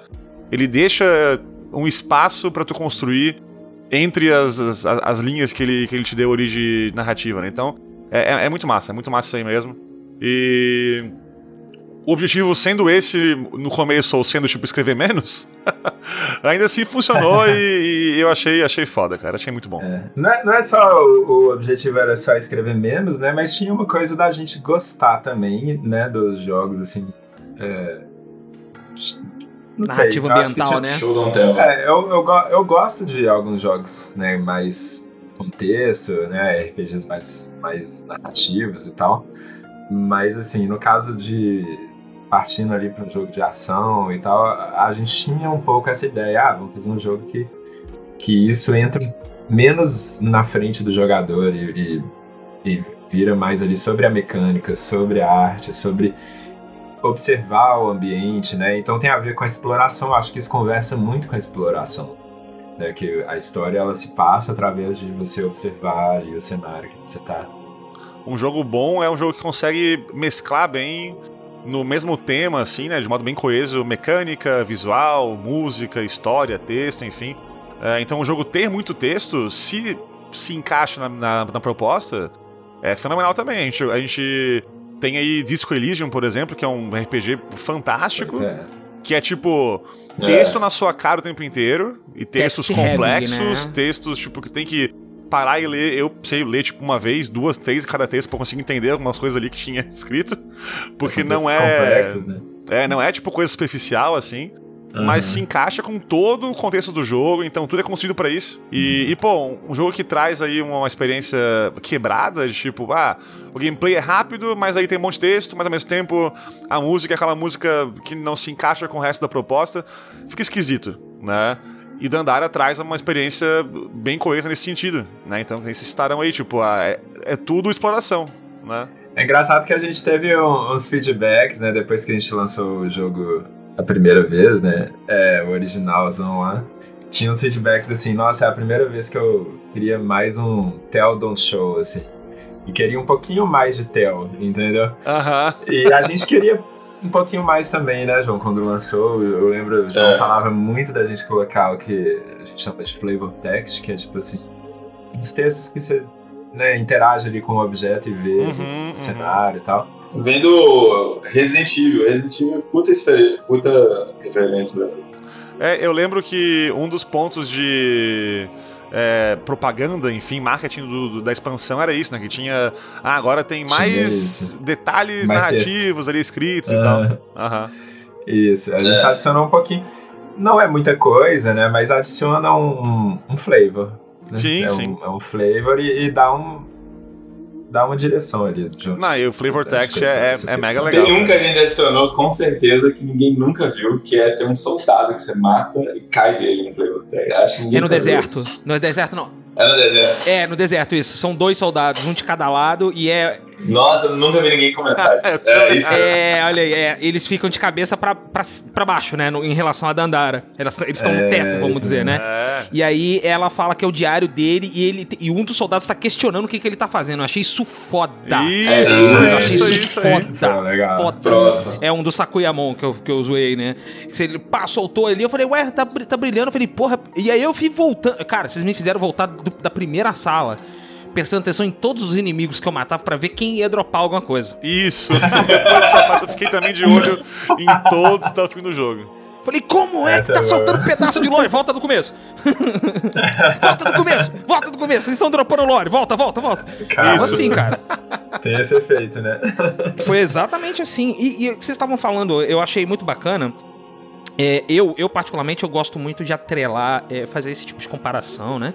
Que é, é, é, é tentar entender a subjetividade de um jogo, né? Ou então tentar me ligar ou, ou ficar na mesma, na mesma sintonia, vamos dizer assim, da, da, da ideia do jogo, da ideia subjetiva do jogo.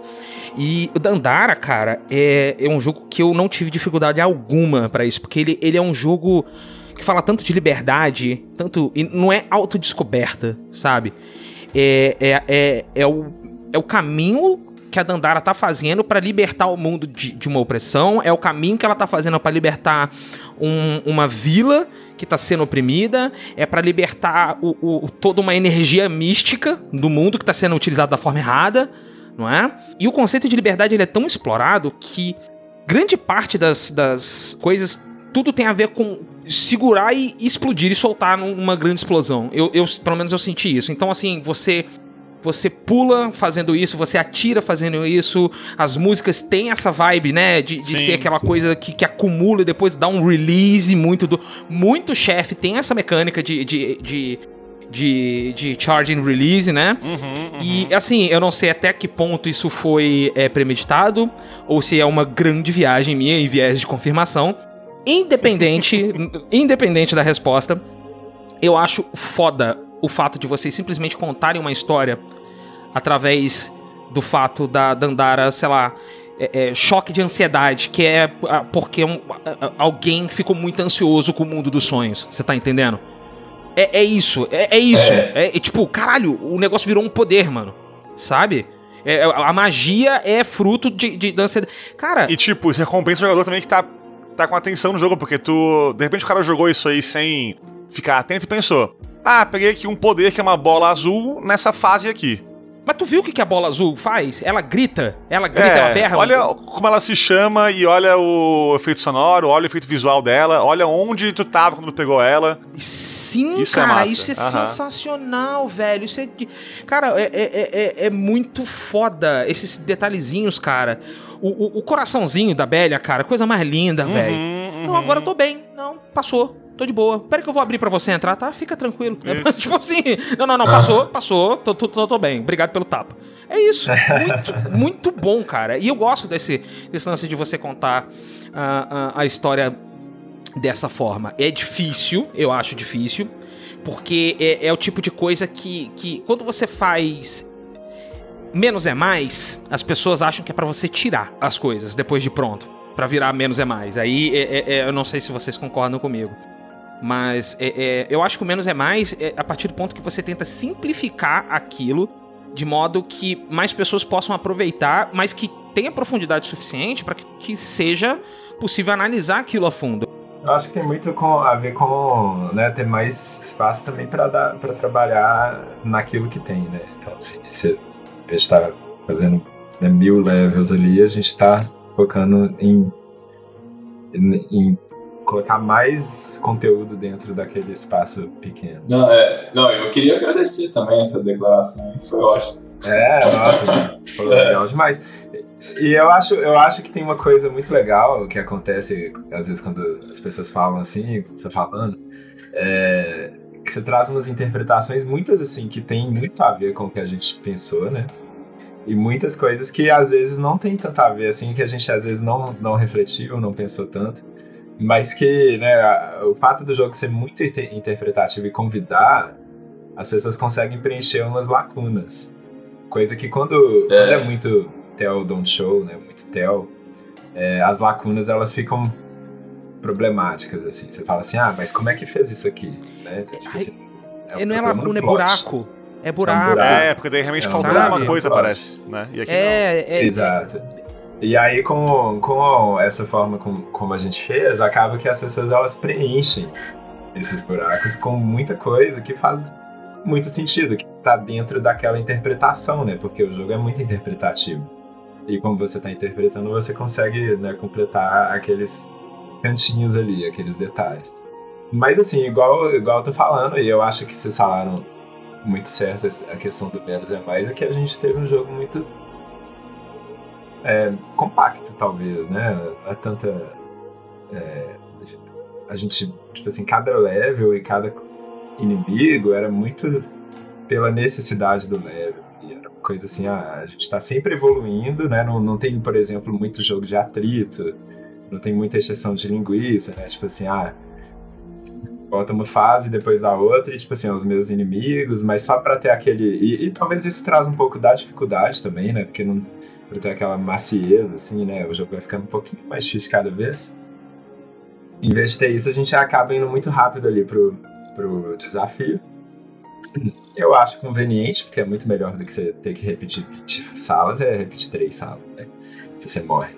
Tem a ver Sim. com a mecânica, mas eu acho que tem muito a ver com isso também, da gente tentar ser conciso traz assim, é, um máximo uhum. de coisa no menor espaço. É, tem vários ângulos, né? Você pode fazer isso. Você faz isso no fundo do jogo, você faz isso no diálogo. É, então, por exemplo, a gente, a gente tinha muito claramente que a narrativa não ia vir no texto, então a gente botava em tudo. Isso, isso a gente trazia, exceto no Pinheiro. Isso. e assim, eu não sei vocês, mas tipo.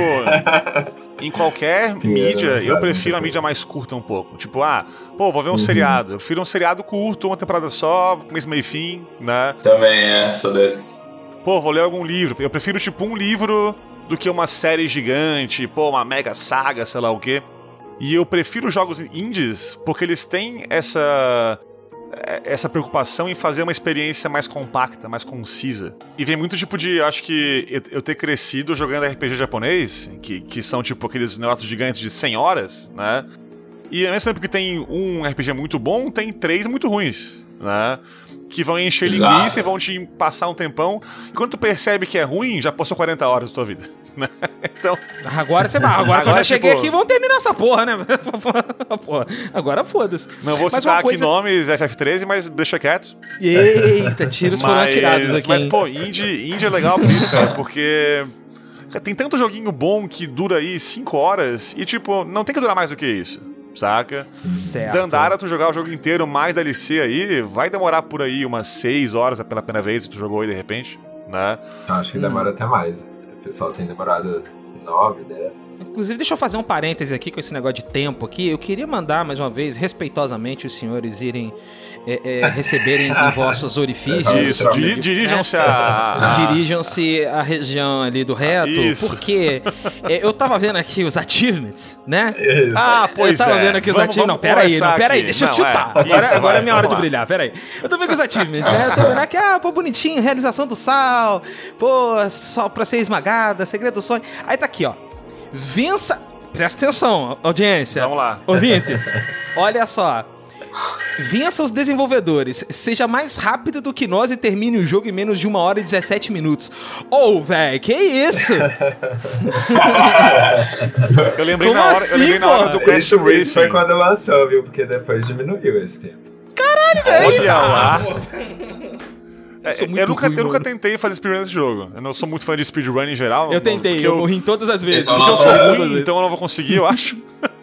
esse, esse é o nosso convite. Essa é a nossa vontade, convite. É o nosso convite. A gente sabia que muita gente ia ficar brava, até porque tem gente que leva muito a sério os troféus, né? Tem, Nossa, conhece, a gente é. conhece um pessoal aí que olha. Abraço Fausto. É. Abraço, Fausto.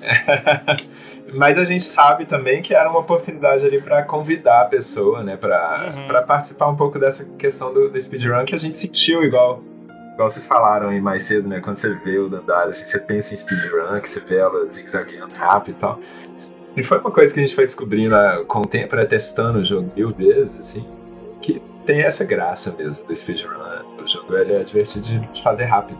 Uhum. Mais depois você já conhece o, o level, né? É, tem chefão que dá pra pular. É que tem, tem como você esquipar uns Tem? passos, Não, né? peraí, calma. Aquele- Você pode aquele- jogar isso aí assim, dropar essa informação Aqueles- do nada e passar reto. Aquele, aquele segundo chefe, né, ele só. Ele só, ele só liga quando você Ah, tem é a pedra. verdade, é É verdade. verdade, né? Caralho, A, mesmo. a- Na teoria, se você só salvar logo depois da ponte e fazer o deserto É, inteiro sem, antes de, sem de entrar no deserto. Né? E aí, É, salvar antes de entrar no deserto e faz o deserto inteiro sem nunca encostar numa cabaninha e depois morrer, você pula o chefão. É verdade, olha, Olha que aí, sagacidade. Olha o pulo do speedrunner, cara. Aí a pergunta é, isso aí foi proposital no design do jogo ou foi descoberto um dia, tipo, ah, deixa assim. ah, a gente sabia que dava pra fazer. A gente fez isso, depois a gente fez a fase. A gente sabia que dava pra Que fazer. resposta fenomenal, cara. Eu não tava esperando, eu não tava esperando por isso. Mas pera aí que eu vou botar uma mecânica de speedrun no meu jogo Isso. aqui. Mas é que Tem tipo, que ter, pô, porra. A questão eu acho que nem usa, né, nos speedruns. O pessoal não, não usa no mais, no mais rápido hoje. tem, tem gente que não usa, mas tem, tem, tem rota que É, usa. é que tem uma questão... Ela sai da rota e volta da, da- do É metro. porque tem uma questão que o, você perde, tipo assim, você vai lá, lá longe, né? Pega o- a pedra que você precisa dela. E aí você morre e, e você perde tudo, todo o sal, ou qualquer coisa que você conseguiu ali, né? De, de sal. E aí você. Às vezes esse upgrade ele pode te ajudar muito a conseguir ser mais rápido no resto do jogo, né? Então é um balanço, assim, pra você levar em conta. É que tem uma questão que, pra você fazer speedrun descobrindo que o laser, né? O laser é uma arma que te bate. Sim, sim. Se você joga no chão, você se Eu bate. descobri que batia do, do modo mais difícil, inclusive. Eu falei, ó, que bonitinho que o laser que eu coloquei na parede. Ô, peraí. Morreu. É. Another E ele one. tira muito dano, né? Nossa, demais. Aí se você continua apanhando, apanhando pelo laser, você vai subindo. É, a Dandara sai do chão Toda quando ela apanha, apanha você sai do chão. vai subindo, né? Então dá pra Nossa, você- a estratégia do speedrun. Então se você usar o laser, você consegue voltar pro, pro mundo dos sonhos, por exemplo. Nossa. É como se fosse um de elevador. Então você precisa ver. Só, é, só que você, você precisa de Muita vida. X aham. corações, é. Você precisa de, então você precisa ganhar XP no speedrun, não tem pra você fazer esse essa manha de voltar pro negócio. Olha, olha só, Deixa eu perguntar cara. aqui pros Quem me senhores deve aqui. speedrunner, tudo speedrunner safado, velho. Oi. Vocês são speedrunners safado desde sempre, é isso? Não, isso a gente aprende com a galera que tá Mas, tipo, fazendo. a comunidade, Vocês, antes de fazerem, os, fazerem joguinhos aí, jogavam com speedrun já? Como é que é? Não, Não, não. nunca. Porque parece, eu, eu cara, pelo amor a de Deus. gostar, não, não, isso aí que a gente tá falando era coisa que a gente foi vendo depois, né? Que a Aham. galera tava fazendo. Isso aí é coisa que veio depois. Que massa, que É, massa. mas assim, durante os homens a gente sentiu que tinha, tinha essa graça, assim, de speedrunear. Então a gente botou esse convite aí no Strafers. É, é, mas eu adoro, adoro ver os, os- as quebradas que eles fazem no jogo. E aí eu acho legal demais. Bom, a DLC não quero dar aqui muito spoiler pro, pro ouvinte aí que vai jogar ainda, né? Mas a gente precisa citar a, a Trindade Suprema aí. Não, não é possível, Ah, cara, Aquilo, aquilo ali, eu, eu levantei e bati palma. Eu levantei e bati palma. Eu, ba- eu bati palma, eu bati palma. Eu caí pra trás. tive que... Eu falei, eu falei pro Leão no começo, ele falou, vamos jogar Andara, vamos jogar Andara, beleza? Eu falei pro Leão, ó, vai ter uma parte que tu vai cair pra trás. Tá? Ele falou, não, como assim? Não pode ser. Mano, que, que- assim, parabéns, cara, porque o senhor Miyazaki com a armadurazinha do, do Soler, com. Ah, cara, puta que pariu, cara. Porra, é, é sensa... ficou, ficou sensacional incrível. E as fases outra- também visualmente lembrando cada jogo. Só pro ouvinte que não, não jogou, não ficar boiando aí, né? O que acontece é o seguinte: uma parte do, do- da, da expansão do DLC Trials of Fear tem três mini fases, desafios ali. Inspirados em Dark Souls, Castlevania e Metroid. E os NPCs que introduzem cada desafio são os três designers dos jogos. Nas roupinhas ali que remetem às franquias e tal. Né? Então, Sim, o cara, o Iga, o Iga de chapeuzinho, a, a velho. parte do castelo que vira de cabeça pra baixo. Nossa, O fenomenal, Iga de chapeuzinho com o chapeuzinho de cowboy dele, cara. Aquilo ficou cara. Eu sensacional, não velho. sabia que eu precisava ver esses três na mesma sala até eu ver isso aí. E eu precisava, cara. Que É, fenomenal, cara. é, é, é, é sensacional. É, ficou fenomenal. Gente, vocês querem, vocês querem saber a origem disso? P- Pelo amor de Deus. Por favor. Ó, entra. Vocês estão vocês estão com a internet aberta aí? Sim, Tamo, senhor. tamo, tamo, tamo. Entra aí na, no Metacritic do Andara. Não quero saber Metacritic de qual. do Dandara. Vamos lá. Vai na Switch, aí vai abrir todas as críticas e vai lá, lá embaixo, na pior. Segundo pior. Na segunda pior. Caraca, tá, vamos ver. Ah, Ed Magazine, que. Olha só. O ouvinte aí, ó. é, diz a Ed Magazine aqui no Metacritic do Dandara no, no- na Switch. Né? Abre aspas. Miyazaki, Sakamoto e Igarashi estariam nem um pouco impressionados, fecha aspas. E muito veio disso, né? Eu acho que tem muita coisa narrativa em relação ali a, A recepção do jogo. a, a recepção e a, a ideia, né, do também do quem tem que agradar e tipo assim, quais são, né, o que que Aham. É, tipo, é meio metalíngua, metalinguagem. O medo de não agradar aos mestres, né? Cara, com todo respeito à, à revista Ed, cara, mas assim, ó, o, o trabalho do, do Miyazaki, Sakamoto e Igarashi, mais do que fazer um videogame, enfim, é um trabalho criativo. E, assim, a pessoa pode ter o gosto dela, a opinião dela, enfim, mas não dá pra falar que Dandara não é criativo, bicho. Não dá pra falar isso. Não dá, cara. Não, eu, eu não, não tenho nada, não vou, não vou entrar na questão da, da, da revista. Sim, ali. sim. É muito a ver com, com a- uma coisa assim que, que tem a ver com a narrativa do Dandara, né? Que é tipo assim, o que, que a Dandara tá fazendo e que, que tipo assim, Uhum. a questão do brasileiro Uhum. também, né? Agradar o exterior e coisas assim. é. Ou então o que, que tem valor aqui dentro do Brasil. Tem, tem muita coisa. Uhum. Até a própria interpretação que vocês tiveram de. que é sobre criatividade. Uhum. né? E se você for ruim? E se chegar o seu Sakamoto lá, sei lá, e achar ruim? Né? Esse medo. E tem a ver com o nome da DLC, né? Isso, esse é. aham. Que são os desafios, os desafios ali que, que tem que enfrentar pra vencer essas coisas. Eu acho que a recepção do jogo, não só, não só de crítica, né? Crítica é uma das partes, mas a recepção do jogo. Ver streamer jogando, ver que fã falava, já- gente. Esse negócio, por exemplo, de, de estrangeiro ver a cultura brasileira, a gente teve um e-mail uma vez de um cara do inglês que começou a estudar história brasileira, assim, na faculdade, assim. É só pesquisar, é, buscar entender sobre o racismo no Brasil, né? Sobre o- a escravidão. que- Nossa, que foda, que foda. Incentivado pelo Dandara, né?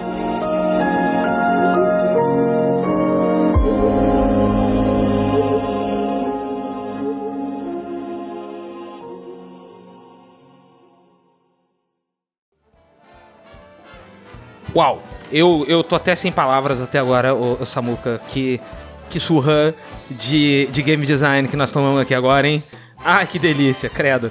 Olha só, cara, esse jogo é a definição do credo, que delícia. A gente já vai, já vai, vamos, vamos puxando aqui os finalmente? Olha só, primeiro, primeiro, primeiro de tudo, cara, queria agradecer demais a presença de vocês aqui, João e Lucas. Muitíssimo obrigado, cara muito obrigado mesmo por vocês terem topado essa é, loucura que é a Galinha Viajante. Nossa, muito obrigado. E, cara, eu, assim, falar o, o mais manjado de tudo, parabéns pelo jogaço. É, Foi literalmente minha primeira vez jogando Dandara, tá?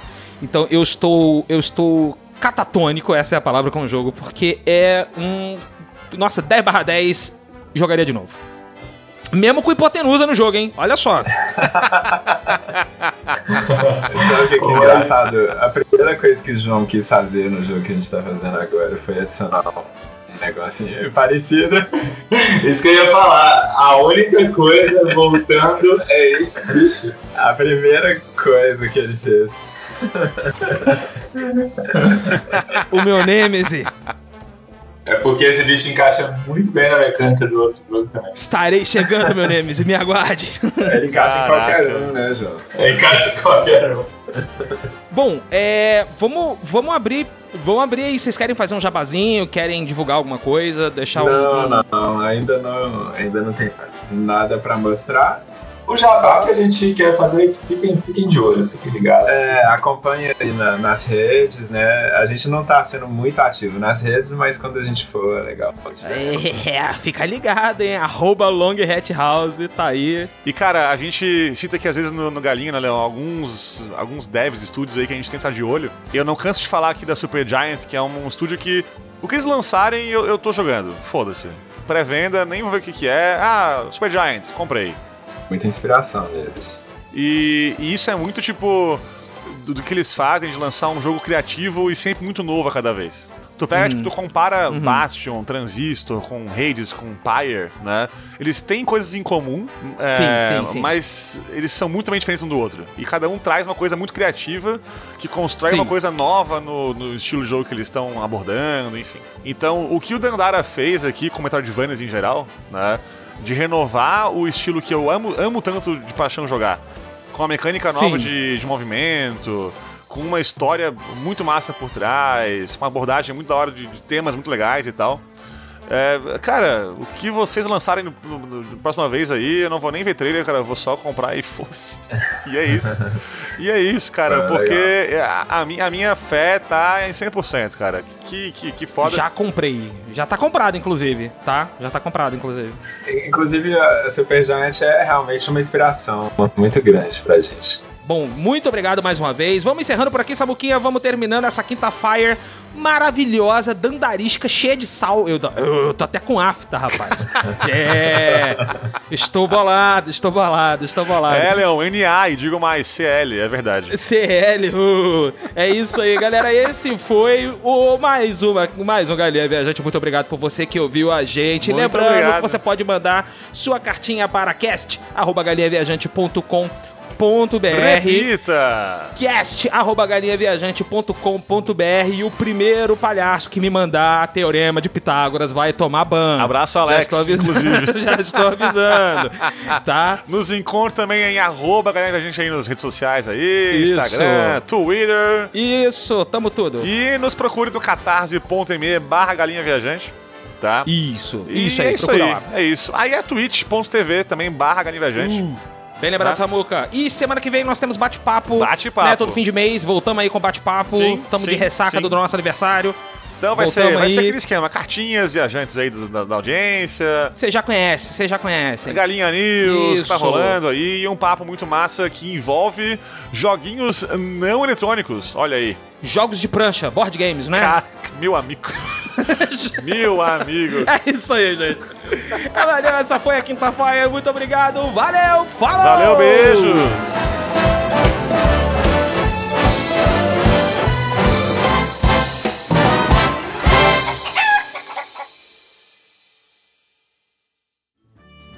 Esse podcast é realizado graças ao apoio dos escudeiros da Galinha Viajante no Catarse. Wagner Schiffler, Fausto Guimarães, Carlos Copperschmidt, Tiago Esgalha, Fábio Queiroz, Eduardo de Castro, Alexandro Schneider, Marcela Versiani, Ian Amorim, Camila Candomil, Matheus Menucci, Renan Ramos, Mariana Esgalha, Felipe Matar, Mariana Martins, Felipe Fernandes, Cecília Schiffler. Mário Buzetti, Apoie você também em catarse.me barra galinha viajante.